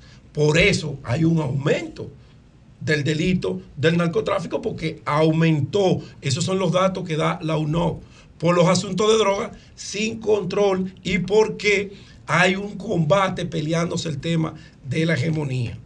Esa misma institución dice que la producción de cocaína en Colombia, que produce el 70% de esa droga, aumentó el 61% del 2012 a la fecha. ¿Tú estás oyendo, Nayicha Ede? Y O sea, estoy viendo una foto que yo Hubo un aumento del 12 aquí de un 61% de la droga. Si hay un aumento de la producción, obligatoriamente tiene que existir un aumento en la incautación de la droga. En Estados Unidos, oigan este detalle importante para que ustedes vean que no se puede hacer un ejercicio comparativo de años atrás con los años de ahora, porque es que hay muchas variantes que han cambiado en el mundo del Sí, narcotráfico. tanta la variante que no. En Estados Unidos, Nah, nah. del 2020 en adelante, 21 estados, además de su capital, Washington, D.C., han legalizado el cannabis. Legalizado, o sea, usted puede meterse su droga, Eso su es lo cannabis, correcto, eso sin lo problema. Y por el- lo que y- se produce. hay que Entonces, ¿qué ocurre con eso? Se produce a menor costo. Cuando usted produce a menor costo, ¿qué pasa con la producción? Se dinamiza, se pone barata. Se populariza. Se populariza, usted la encuentra donde quiera y entonces aume- disminuye la venta en ese territorio. Sí, pero eso no es por tráfico. porque hay más. Porque ¿A dónde está viniendo esa droga? Pero eso no es por tráfico. Perdón. Porque esos son fiscalizables. La, legali- la legalización da fiscalización. Pero déjame dar datos para que debatimos sí, el pero que tú estás confundiendo al que te escucha. Cuando se produce a un menor costo en Estados Unidos, ya ellos no importan la droga de Colombia, esa droga, la producen ahí mismo. Entonces tienen un sobre, un sobre, eh, una sobreproducción en el mercado. ¿Y qué pasa con la droga que está en sobreproducción que no se vende ahí? Se exporta. Estados Unidos pasa de ser un país receptor del cannabis a un país exportador. ¿Y dónde está llegando esa droga una gran parte? A la República Dominicana. ¿Cómo llega? En tanques en tanque. Aquí hay un dato importante. Aquí se ha decomisado en marihuana alrededor de 20 toneladas de las 84 toneladas de la droga que están ahí, que dice el INACIF, no de cocaína. Y esa marihuana es de la que viene de Estados Unidos. De esas 20, hay alrededor El gobierno de que le siete- ponga impuesto a eso. de y que cobre. que han llegado a través de puertos y aeropuertos. Ahí están las cifras, las tiene el INACIF y yo las tengo aquí demostrable. Lo que El azúcar hace más es daño que la demostrable. marihuana. Tengo papeles. Entonces, ¿cómo usted puede comparar esta gestión de tres años con dos décadas que le antecedieron? Hay variables muy visibles. Señores, ¿cuándo empieza a funcionar el puerto multimodal Caucedo? que es el puerto de mayor movilidad de contenedores, sobre todo hacia Europa. Y es el puerto en donde más droga se incauta. A partir del año 2003 comienza una variable la y fue- entonces va creciendo eh, la motivación de los carteles internacionales de que esa droga pase por ahí. Si hay mayor tránsito, usted tiene que incautar más droga. ¿Cuál es la realidad? Según el INACIF, el INACIF, este año se han incautado alrededor de 20 toneladas totales de cocaína. Esa es la droga que transita y existe en el país. Eso es solamente 16 mil. O sea, 12 toneladas menos del año pasado. ¿Me están escuchando? Y en total, en total, 18 toneladas menos que el año pasado. Y estamos terminando el año. No es verdad que se incautó más drogas que en las dos décadas que pasaron. Eso es mentira. Y están los datos en el INACI. Un punto importante. Este año llevan 14 toneladas menos de incautación de droga que el año pasado, Julio. Eso no es verdad. ¿Usted lo sabía? No, no sabía. Están ahí los datos en el Eso no INACI. es verdad. y lo que le estoy diciendo es demostrable con documentos. Y Eso no paso aquí porque ya estoy terminando. Esto es. Porque es que todavía hay que desmontarlo. Porque todos los días tú no puedes poner a la gente a hablarle mentiras. No, no, no, no. no, Como que no vivimos en así, un país donde la gente es no que eso no investiga. es así, Pedro. Hagan el contraste con el INACI. 103. Entonces. 103 mil 655. Es el dato de estos tres años. Contra el Pero te dato te decir lo lo puedo dar. Sí, sí, pero lo que tú digas del INACIF, el instituto que- sobre, que certifica la droga. Tú buscaste sobre los análisis y el INACIF No, toda- yo te estoy buscando cifras Momentito, que el INACIF, es, el INACIF es insuficiente para eso. Ah, ahora no sirve el INACIF. No, no. Que tú no me vas Ah, a llevar pues, hacia yo donde que tú quieres llevarme, que es insuficiente No, tú yo lo estoy sabes. dando datos, yo lo tengo aquí. No confunda la población. eh. ¿Usted sabe cuántas toneladas No se han confunda la población. realmente? 83 toneladas. No, ve por Dios, No, no, pero es que Pedro, están por ahí. Dios, Pedro. Pero, pero, pero espérate, vamos a hacer un ejercicio. Por de- Dios. pues yo traje todo anotado. Tengo, Esto es un país de tontos. Yo también tengo los datos. Yo también. Y te he dicho que no me gusta hablar de esa vaina. Pero tú me Le provocas. Pero eso En es los su- tres es años. su comentario, déjalo que él diga. En lo los tres años no han superado los ocho años de así. No lo han superado. Y vayan al INACIF y busquen esas certificaciones. La ley de libre acceso se lo tienen que dar obligatoriamente en documentos oficiales. No es verdad. Por Dios. Porque aquí hay elementos que les desmontan todo eso. En los años de Danilo, como había menos drogas, un kilo de droga estaba costándote 400 mil pesos. Ah, tú sabes el precio. Ahora hay droga a, a- a 200 mil y ¿Tú- tú 150 sabes mil. el precio de Porque la la droga? que llega aquí la pagan en especie y esa droga hay que venderla en el mercado local. Y ahí hay un contrato entre el microtráfico que te montan los muchachos en las guaguas y te la llenan de los enfermos, de los piperos y te lo llevan allí y te lo- fichan que te dé como los datos Entonces, Sí. Revise mi general Alburquerque, mi general Cabrera Ulloa, esa cifra y con- haga un contrato con el INASIF, porque el INASIF es quien certifica si lo que se incauta es droga y dice la cantidad exacta. Sin eso, usted no puede ir a un tribunal a someter a un apresado. Usted no lo puede hacer. Y usted lo sabe, porque se le cae el caso. Ahora yo le hago una pregunta. Porque, coño, ¿cómo tú pones un mayor general a politiquear desde el Palacio Presidencial? Habla mentira. A dar datos. Mentira. A dar datos. Y están aquí demostrables. No, es que eso no es así. ¿Dónde están? Es que eso es insuficiente. Nayí. Esto, lo que tú estás Julio, diciendo del INACI, Manuel. eso, eso no es suficiente. O sea, el INACI es un, un órgano mentiroso. No, lo que pasa es que ya con una prueba José, básica, con pruebas básicas de laboratorio y O sea, la DNCD lo- tiene un laboratorio aquí- y la DGA No, tiene un laboratorio eso es especializado mentira. Eso es sobre mentira. eso. Bueno, no, perdón. Y, y voy a concluir. Eso es mentira. Está bien. Te Si el INACIF. Eso es normal, porque el que se está jugando se agarra un cable a dejar 220. que termine ya. Y ajugándose que está. No pueden hablar de droga en este país. no pueden hablar de Pero droga. que termine, por favor. Y el general que te dio, dile que te dé el dato mejor, los dos generales que te lo dieron. Yo soy periodista, acuérdate, Virgilio. No, no, pero dile que te lo dieron, pero eso no importa, Pedro, que que tú seas periodista. Virgilio. No. Virgilio, Virgilio, Tú el que está en este panel tiene in- información Virgilio. privilegiada. Virgilio. No chantaje con esa vaina. Virgilio. Dime, hermano. Los periodistas nos enseñan a investigar. Sí, está bien, yo no soy de investigado. Tú hablar. no te yo soy, Y yo, no soy periodista, yo- yo, soy político. y yo- Y tengo igual o más información que tú, para que tú lo sepas. No, para ti te da la que el para que tú lo quiere sepas. que tú Pero digas. adelante ya. A ti No, te para que dan tú lo la que el gobierno quiere que tú perifones. Para que tú lo sepas. Para Bueno, confundir, para manipular. No, para confundir y Ahora, manipular no. Porque yo no soy un idiota. 103 toneladas. No, para 20. confundir y manipular no. Bueno, bueno, pues, Entonces, ah, sí. entonces, Sí.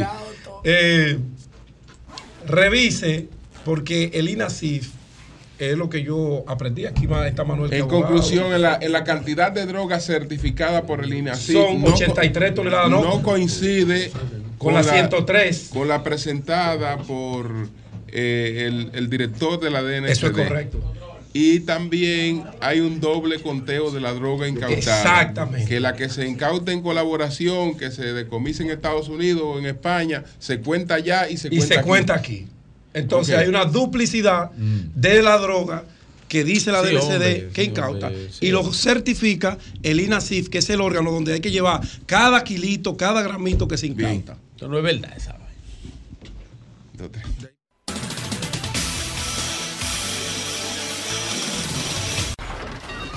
Comunícate 809-540-1065.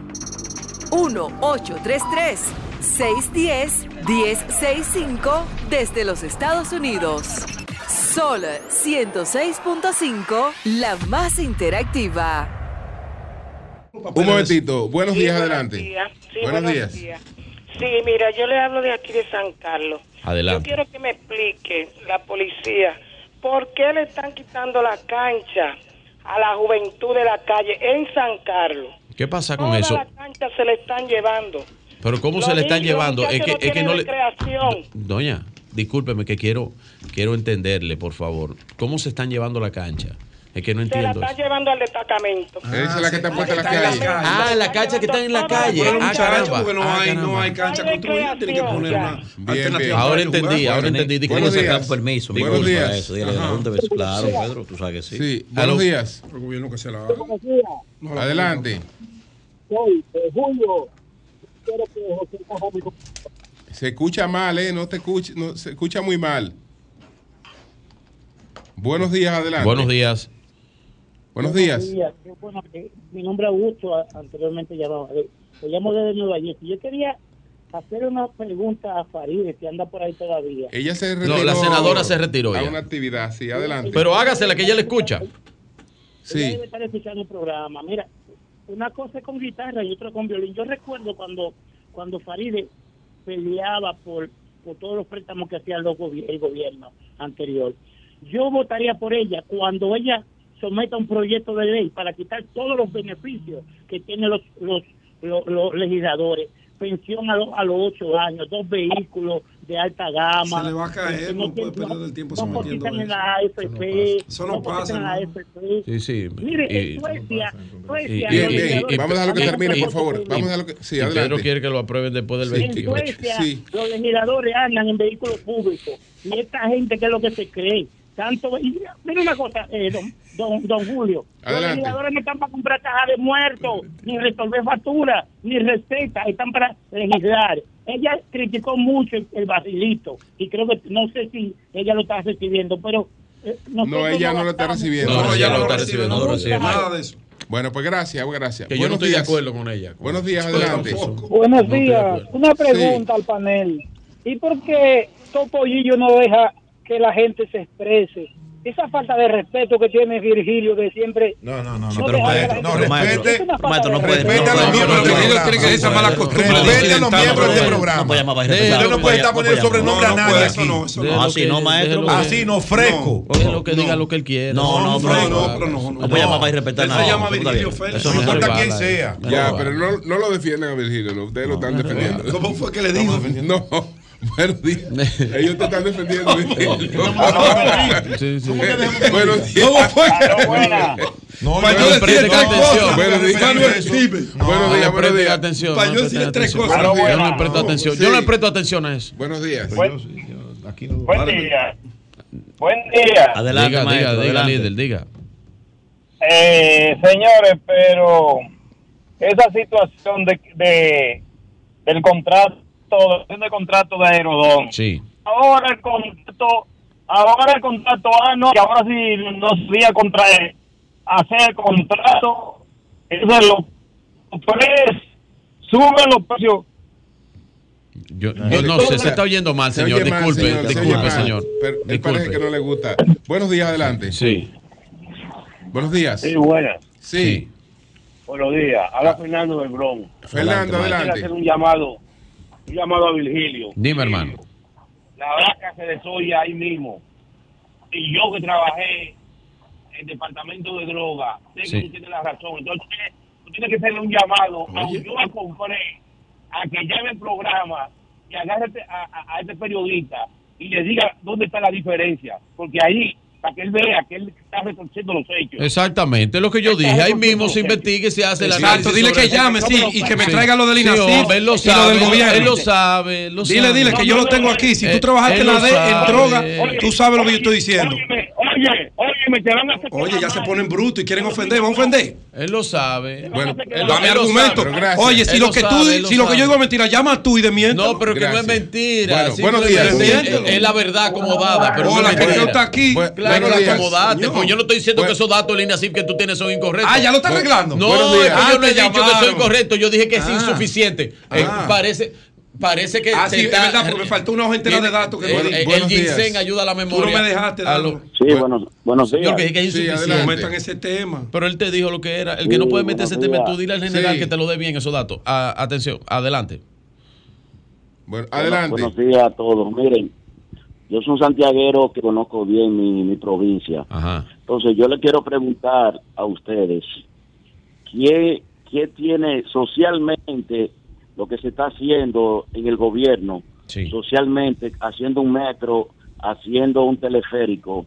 Socialmente, ¿qué significa más? La UAS que hizo Leonel Fernández, que ha, ha graduado a más de 3.000 muchachos jóvenes pobres de, de Santiago, a un metro que va a traer gente de Cienfuegos a la ciudad. No, bueno, eso son políticas que públicas diferentes. Esa política pública no se valora de esa No forma. se valora, eso no hay que comparar. Todas las obras son importantes. importantes, son todas. importantes. Todas son importantes, así que Una- ahí no. En la política no. pública, Claro. una es educación y la otra es transporte. Y eso está bien. Buenos eso está bien. Son Buenos días importantes. para todos ustedes. Un abrazo, hermano Julio Martínez Pozo. Adelante. A ti y al equipo El Sol de la Gracias. Mañana. Gracias, maestro. José García de los Jardines del Norte. Sí.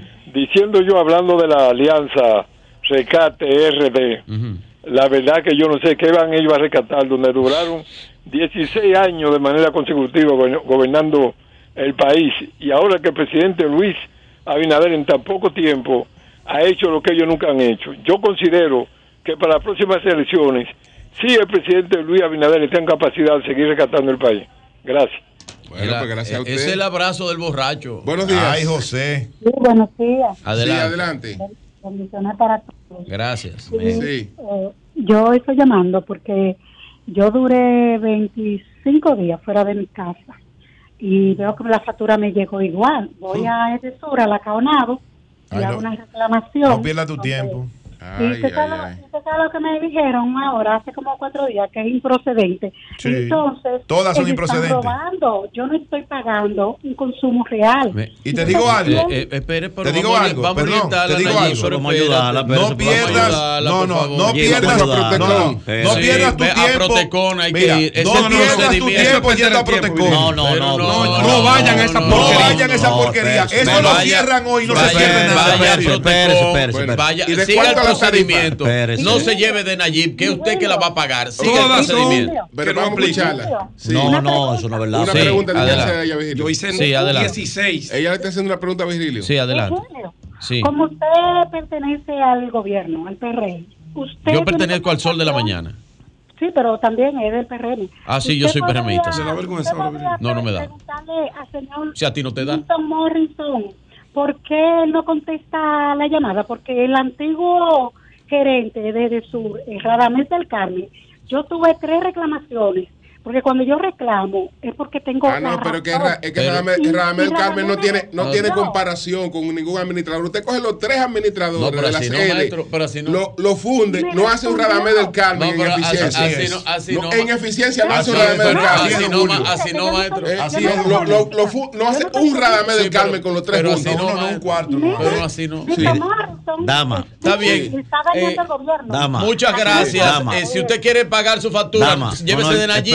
Virgilio, si quiere tener eh, eh, que le ayuden, Sí. entonces Dama. vaya a Protecon. No Vaya pierda donde. su tiempo. Espérese, No no, pierda espérese, espérese, no es, así vamos a no es. ayudarla, Pero mire. Señores, vamos a dijo, el ayudarla. que- ¿Qué- qué tú le político. sugieres? Vamos a ¿Qué- ayudarla. qué le sugiere? Dama, mire, vaya donde Eduard Batista, ¿verdad? Dígale que usted va de parte del sol de la mañana. ¿Dónde está Edward? Edward en Protecon, Es el director de Protecon. Es un hombre laborioso, un hombre que recibe cualquiera. ayudado con muchos casos. Vaya allá, dígale que usted va de parte del sol. Te va a durar y cualquier cosa. No, no es verdad eso. Yo- y al final le va a decir, la vaya tiene que pagar. voy a mandar donde alguien que la más ponga lucha. Ok. No diga eso, hombre, por Dios. Vaya donde ayudar. Eso no funciona. Edward,